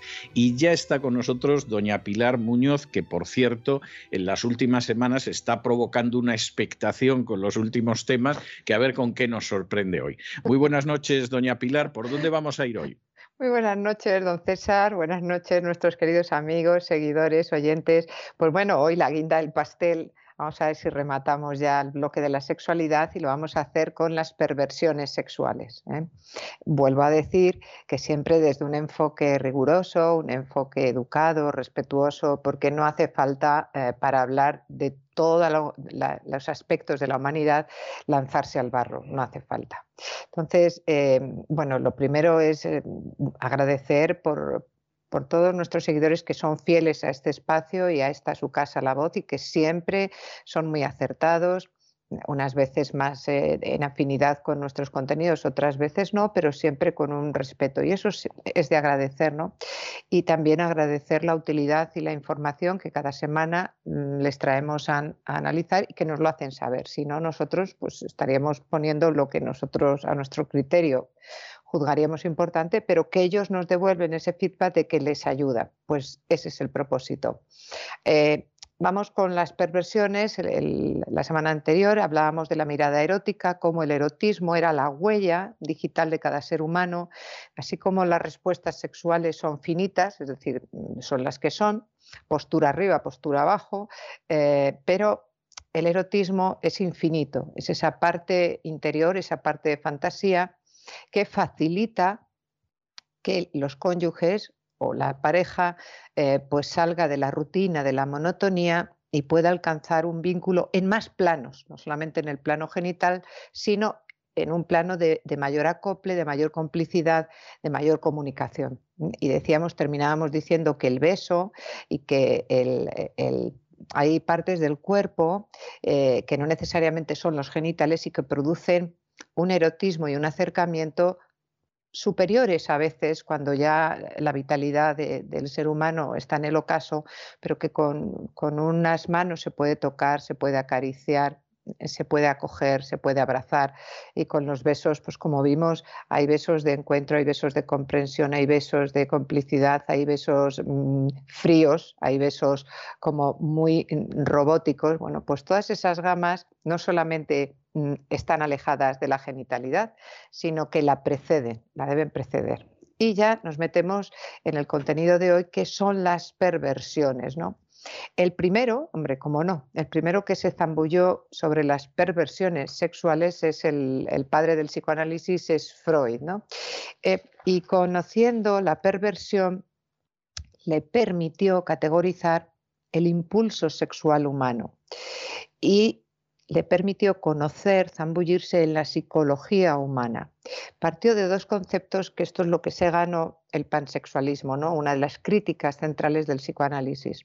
Y es que él dijo que la importancia de la vida sexual, de lo que es el concepto sexual, implicaba toda actividad humana. Y eso es cierto, pero donde está la parte de divulgación y la parte de no comprensión es que la gente piensa que cuando Freud habla de sexualidad, hablaba solo de genitalidad y de cópula y de coito. No, decía que eh, la parte de vida sexual, es ese impulso libidinoso, ese impulso que viene de los primeros afectos que se tienen o no se tienen, o se rivalizan o, se pelean con el padre, y con la madre y con la transición al padre, perdón, con la madre y con la transición al padre. Entonces, desde ese punto de vista, sí que es cierto que el ser humano empieza a balbucear en los afectos y por supuesto en la vida sexual, que como hemos dicho desde el principio, tiene muchísimos planos, muchísimos planos, y no solamente el genital sexual más eh, de coito, más placentero, más de sensaciones, que esa, esa es la causa de las perversiones. El contemplar mm, una genitalidad desviada y que viene de unos planos ancestrales del individuo que a lo mejor no quiere hacerse cargo de ello y entonces se está disolviendo él y disuelve al encuentro con el objeto o con el fin sexual. El, otro concepto es la ampliación de la sexualidad más allá de lo genital. Y aquí estoy completamente de acuerdo con él. Es decir, que la sexualidad va más allá de lo genital. Eso pues, lo dijo también Juan Pablo II cuando, habló de la teología del cuerpo. Es decir, lo han dicho muchísimos teólogos, muchísimos filósofos, que va mucho más allá de la sexualidad. Entonces, lo central de Freud en las perversiones es clasificar las perversiones, también lo dijimos así de pasada en el primer programa que tuvimos de este bloque, es según la dimensión del goce. Es decir, la sexualidad, eh, la genitalidad en este caso, puede tener dos enfoques. Uno, el objeto y otro, el fin sexual. El objeto es quién, quién, qué sujeto o qué cosa supone que es un estímulo sexual efectivo y motivador y movilizador para que yo tenga una respuesta sexual placentera, una respuesta sexual completa para la persona eh, que se excita ante ese objeto. Cuando Freud habla de objeto, no solamente es objeto inanimado, sino otra persona, otra situación que a ti te provoque en ese erotismo, en esa mentalidad, en esa fantasía, te provoque una respuesta motivadora para tener el fin sexual. Y ese fin sexual es qué acción o respuesta me lleva a obtener el mayor goce. Es oler, es eh, tener un orgasmo, es fantasear, es agredir, es romper, es matar, porque muchos asesinos en serie eh, que tienen mm, estos comportamientos que al final, eh, cuando terminan eh, con, con, su víctima o antes o después, hay un goce sexual, un orgasmo. Entonces, esta es una perversión durísima, de las perversiones duras. Bueno, según Freud, catálogo tres anomalías según el objeto, es decir, según qué cosa fuera de mí me provoca esa excitación que me lleva a, tener mi fin sexual, que es la respuesta placentera. Eh, ahora, eh, Derrida, William Reich, todos los ideólogos de, de la ideología de género, esto lo han dado la vuelta. Pero lo que yo les explico es lo cierto, lo cierto de Freud. Y es que según él, catálogo las tres anomalías. Cuando él hablaba de anomalías, hablaba de la perversión, que es la, eh, digamos, el salirse del cauce de objeto o fin sexual como antropológicamente se venía estableciendo. Y él hablaba de tres categorías. La inversión, que es el concebir la excitación, el objeto sexual de la misma genitalidad, es decir, nos estaba hablando de la homosexualidad. También metía a los impúberes, que eran los niños, nos estaba hablando de la pederastia. Y hablaba de la transespecie, nos estaba hablando de la zoofilia. Bueno, entonces, eh, después, los revisionistas de Freud, Lacan, todos los, los, que han venido después, Derrida, Foucault, decía que bueno, que tampoco que ateniéndose a, la teoría em, psicosexual de los niños, que todos en un momento determinado podemos tener precisamente por el complejo de Edipo, desde que salimos de la madre como un egocentrado hasta que llegamos al padre como la identificación de otro rol, que todos en un momento determinado podemos tener esa psicosexualidad de inversión. Bueno, mm, sí, sí, pero no tenemos, como en la edad adulta, ese fin y ese objeto tan marcado de inversión. Entonces, esa es la crítica que hacen, bueno, pues eh, los que luego construyeron el DSM3 y luego los que de ese DSM3 que convirtieron el DSM4 y el DSM5 y dijeron, no, no, hay que borrar esta perversión porque esto no es como tal, porque claro, ya había exigencias sociales.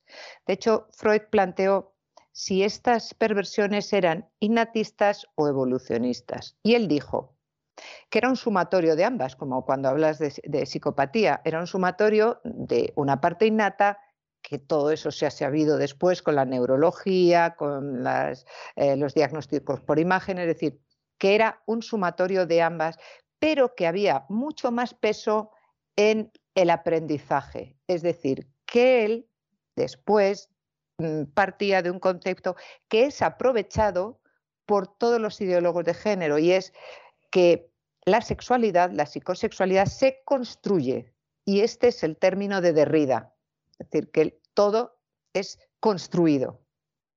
Pero claro, y la parte que dijo él de que era un sumatorio de lo innato y de lo adquirido, esa parte sutilmente se ignora lo innato y nos quedamos en lo adquirido. Vamos a ver entonces, hemos partido de una psicología más profunda, más freudiana, porque en realidad el padre del psicoanálisis eh, de toda la parte psicosexual o psicoafectiva es Freud. Vamos a actualizarlo un poco a qué es lo que está ocurriendo, qué perversiones hay o las podemos portar nosotros en nuestras fantasías o aquellos eh, oyentes que hayan pasado a alguna práctica de esto y, qué, supone.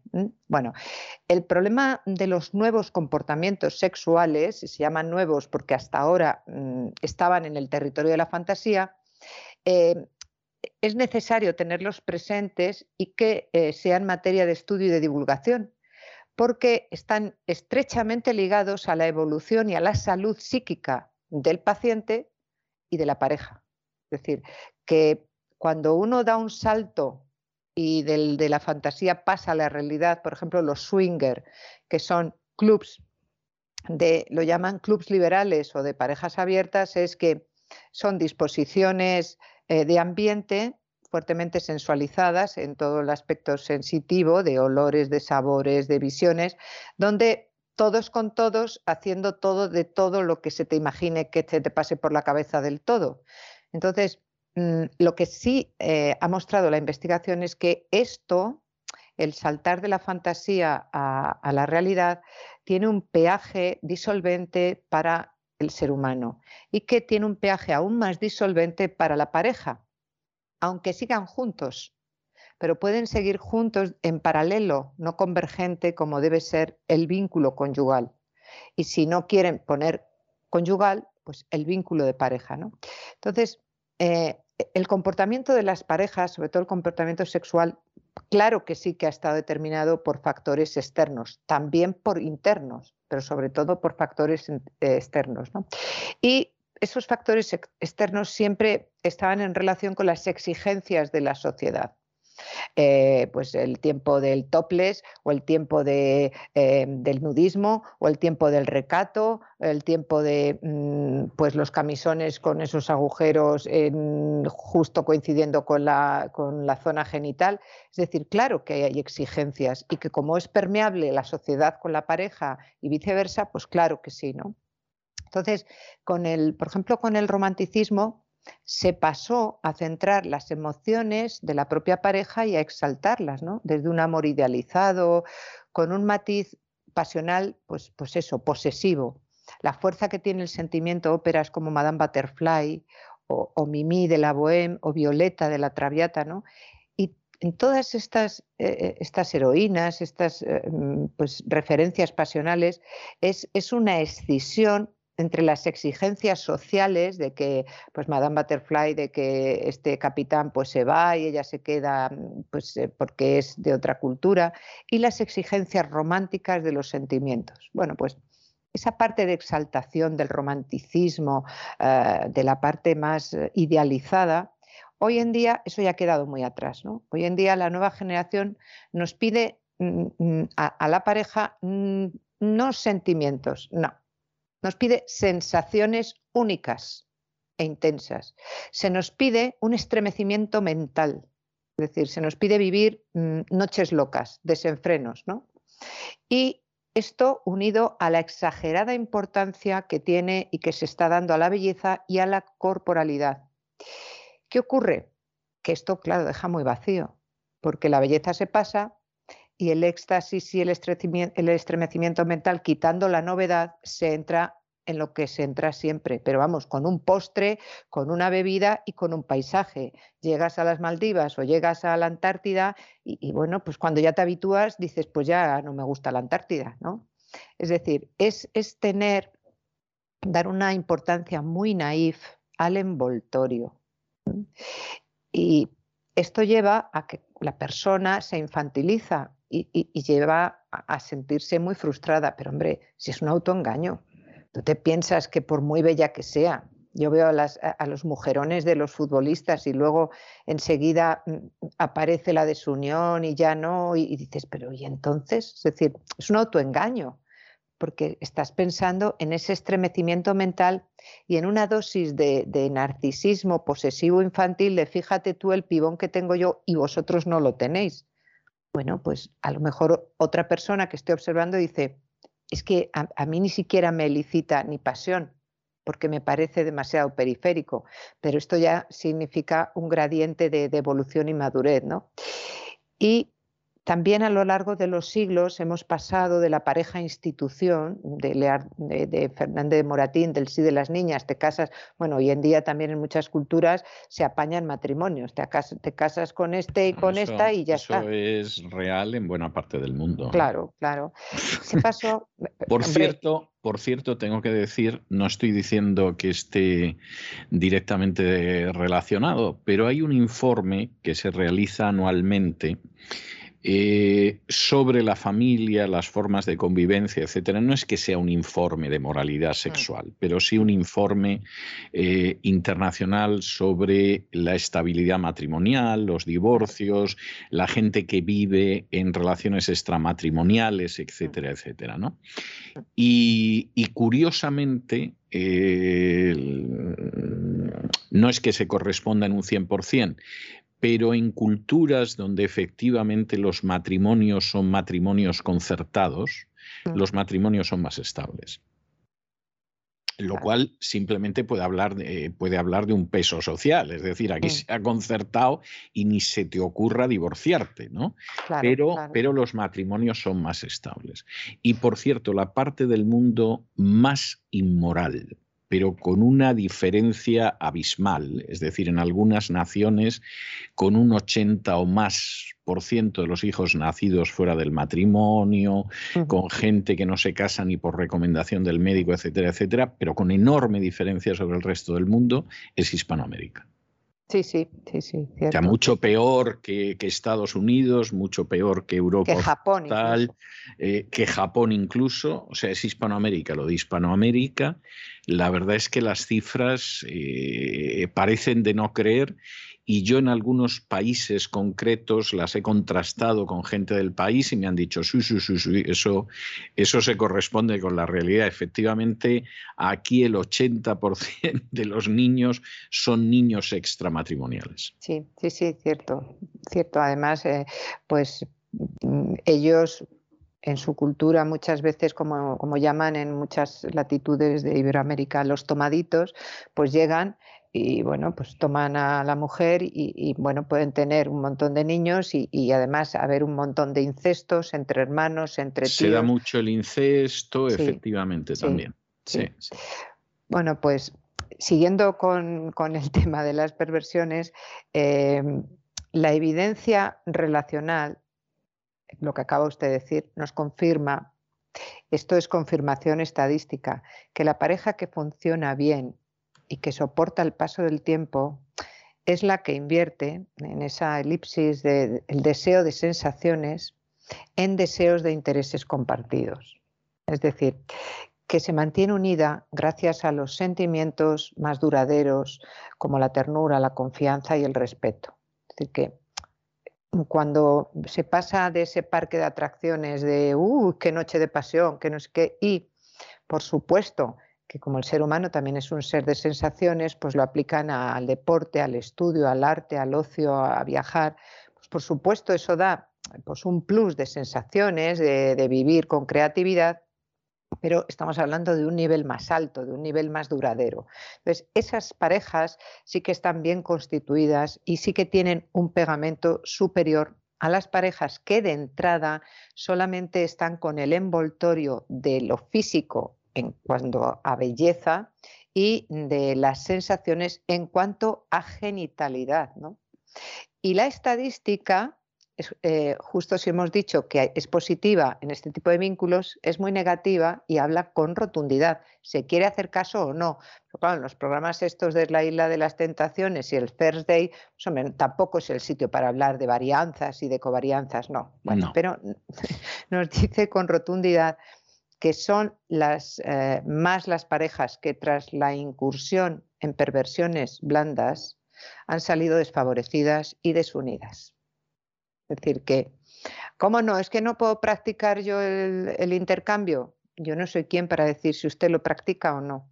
Es que yo puedo hacer uso del satisfier o de juguetes sexuales. Yo no soy quien se lo vaya a decir. Ahora, que sepa que es abrir una puerta peligrosa. Hay personas que tienen autocontrol y no. Pero hay otros muchos que de dónde viene esa pulsión, ese deseo de saltar de la fantasía a la realidad. ¿Te vas a quedar solamente en el satisfier? ¿Te vas a quedar solamente eh, en esta práctica de la realidad?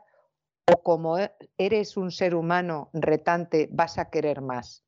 De ahí viene el estudio que después de esas prácticas, porque claro, hablamos en las relaciones sexuales, normalmente hablamos de a dos, entonces, a lo mejor tienes la suerte de que la otra pareja te siga o no. Y si no te sigue, ya viene el problema. Pero vamos a añadir otra variable a, la coctelera. Y es que tradicionalmente el hombre, tradicionalmente, es el que ha querido ir más lejos, el que ha intentado superar los límites y sobre todo ser más transgresor en estas cuestiones psicosexuales genitales. Pero hoy en día a partir de esa construcción de Ridiana o de Freud, eh, son las mujeres las que han tomado la iniciativa en el terreno de las sensaciones y además se muestran orgullosas de mostrar su lado más salvaje. Y el salvajismo ha afectado y de una manera patológica, bajo mi punto de vista, por, la experiencia clínica, en el imaginario de muchas mujeres. Es una energía vital que se ha ido construyendo y se ha ido presentando en la cultura, al menos occidental. Y este hecho lo que ha mm, cristalizado es que el hombre ve a la mujer ha pasado de ser divina a ser diabólica. Y ya no existe la musa inspiradora como Beatriz de Dante o Laura de Petrarca, no. Ahora es la parte eh, pues eso, la parte salvaje o demoníaca. Además, la mujer perversa, pérfida, ¿no? Bueno, pero usted sabe, usted sabe también que de todas formas siempre han circulado eh, chistes y, gracietas sobre el tema, ¿no? Usted sabe Esa, ese famoso dicho de, de cuál es eh, qué diferencia, no, cómo, vamos a ver, qué diferencia a una hechicera de una bruja. Y la respuesta es dos años de matrimonio. Lo cual es terrible. Es decir, la, mujer, la, mujer, que era hechicera después de dos años de matrimonio ya no hechiza, es una bruja. ¿no? evidentemente es, es, un comentario absolutamente inaceptable, pero quiero además, decir, eso, estaba ahí. ¿no? Eso le iba a decir que no nos reímos ni del colectivo de la mujer ni estamos ensalzando al hombre, no. Ni siquiera de las brujas. de lo, ni siquiera nos reímos de las brujas. De lo que nos reímos es de ese paso, que seguramente que hay un chiste igual para los gatos, para los hombres y, para las aceitunas, no lo sé. Pero es que aquí hay que atornillar mucho porque si no nos cae. Bueno, entonces, eh, alguien, pues alguna mujer mm, más... Em, un poco más madura, dice que, que ella lo que prefiere es que el hombre las encuentre o la encuentre diabólica antes del sexo y divinas tras el encuentro sexual. Bueno. No está mal también la definición, es un juego de palabras como la hechicera y la bruja. Sí. sí, Yo, claro, desde el punto de vista, por supuesto aquí no es eh, nada personal, pero desde el punto de vista de la ciencia yo diría que se mantuviesen como, como mujeres ellas, como hombres ellos, es decir, como seres humanos que en un momento determinado tiene el plano axial de la entrega, del compromiso, y, en otro momento es pues, pues el, agradecimiento, la acogida, la compañía. Yo creo que eso es más completo, es más profundo y, luego no ha lugar a frustraciones de es que ya no nos sale como antes. Claro, es que ya no somos como antes, ¿no? Otra variable es la mundialización del sexo. Dice, ¿y esto qué es lo que es? Bueno, pues los viajes, hoy en día estamos viajando, pero muchísimo. Cualquier vacaciones ya no nos, mm, como decía usted, el, que me acordé, porque yo también vi el mar a, los 13 años. Eh, los viajes eran, y aquí, a la playa de al lado. Pero ahora los viajes son viajes, con mayúscula. Las migraciones, pues que vienen otras culturas, los continuos desplazamientos por trabajo o el turismo sexual o mercenario. Y eso hace que los hábitos sexuales se crucen y se mezclen. Por ejemplo, pues gente que ha viajado a otros países musulmanes te dicen, ah, pues es que yo quiero tener más mujeres porque en otro lado existe la poligamia. sí, pero te estás haciendo trampas al solitario.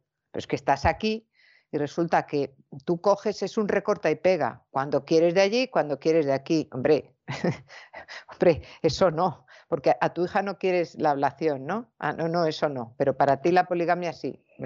De todas formas, la poligamia es una complicación que hay que pensárselo mucho. ¿eh? Sí, eso a nivel sociológico. Lo digo sin el, sin el menor asomo de cinismo ni cosa parecida.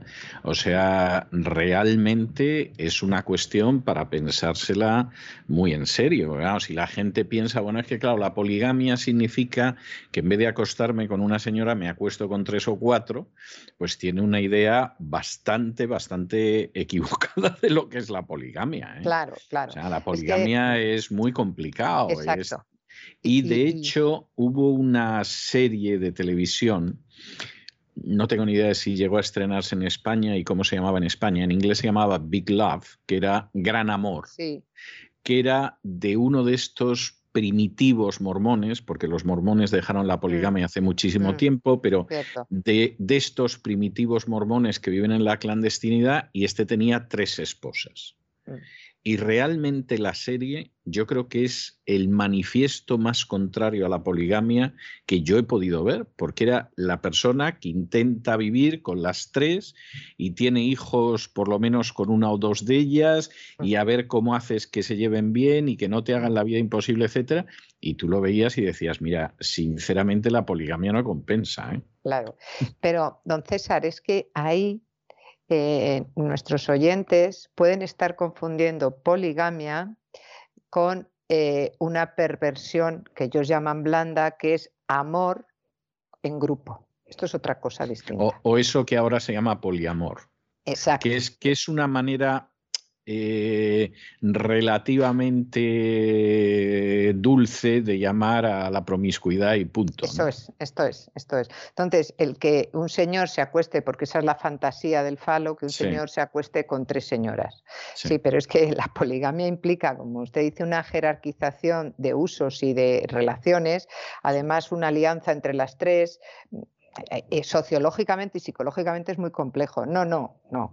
Estos que dicen sí a la poligamia desde Occidente, es decir, desde una enculturización distinta, eh, ellos lo que en su imaginario, en esa fantasía erótica que decíamos, es un sexo en grupo libre de responsabilidades y por supuesto ahí os quedáis las tres o las 18. Luego ya me voy.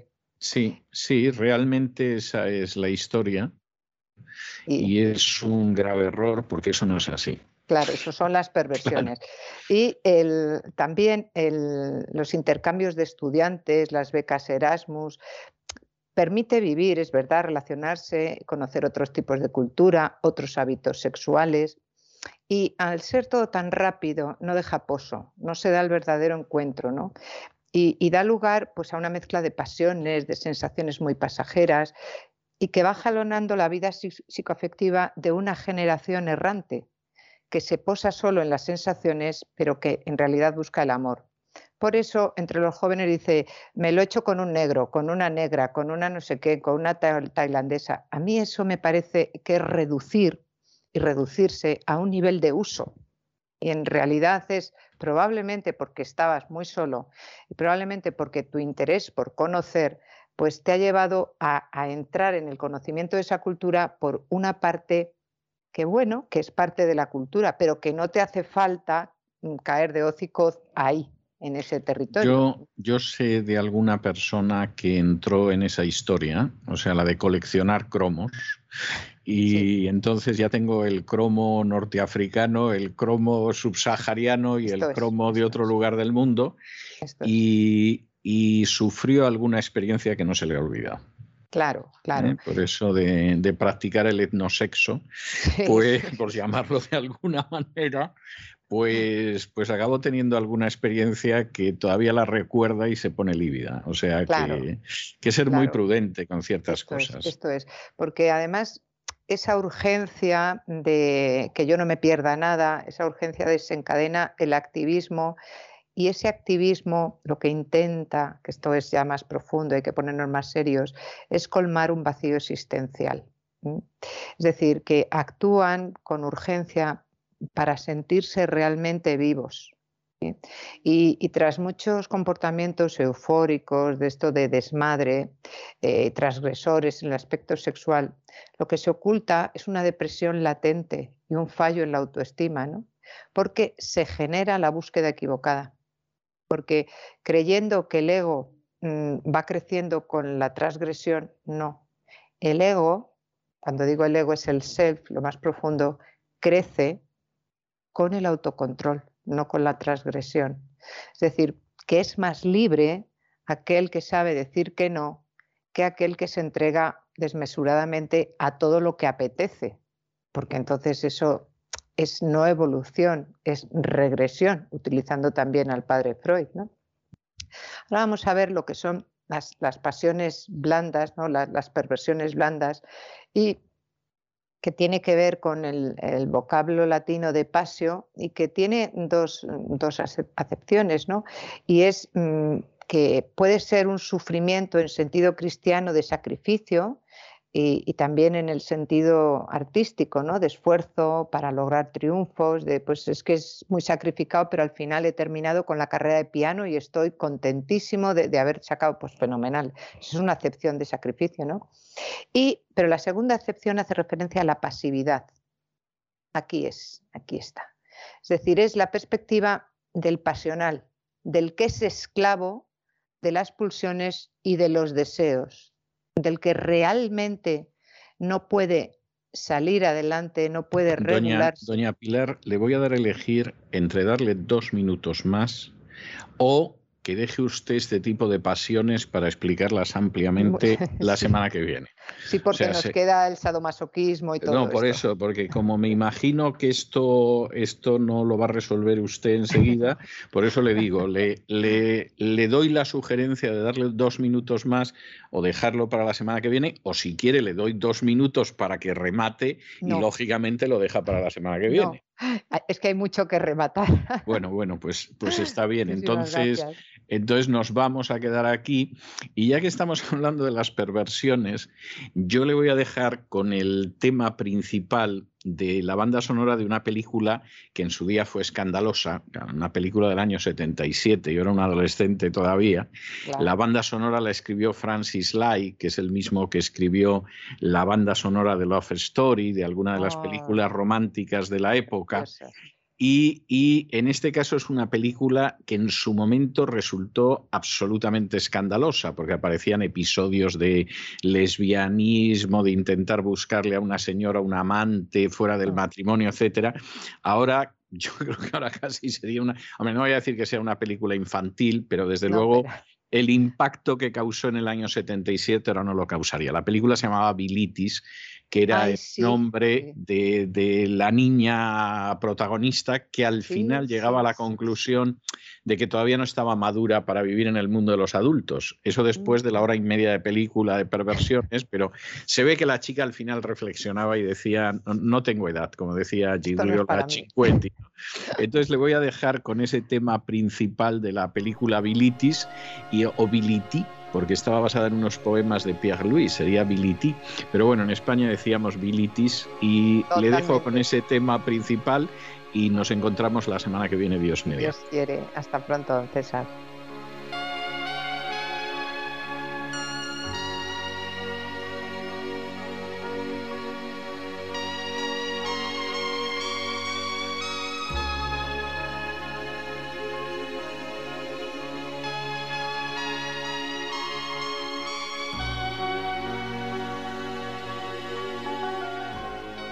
Con estos compases de Francis Light, que era un compositor tremendamente tierno, ahora parecería un tanto almibarado, pero le quedaban muy bien las bandas sonoras. Con estos compases de Francis Light y la banda sonora de Bilitis, hemos llegado al final de nuestra singladura de hoy del programa La Voz.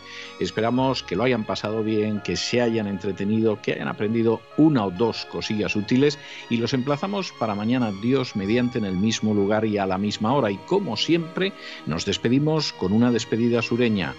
God bless you. Que Dios los bendiga.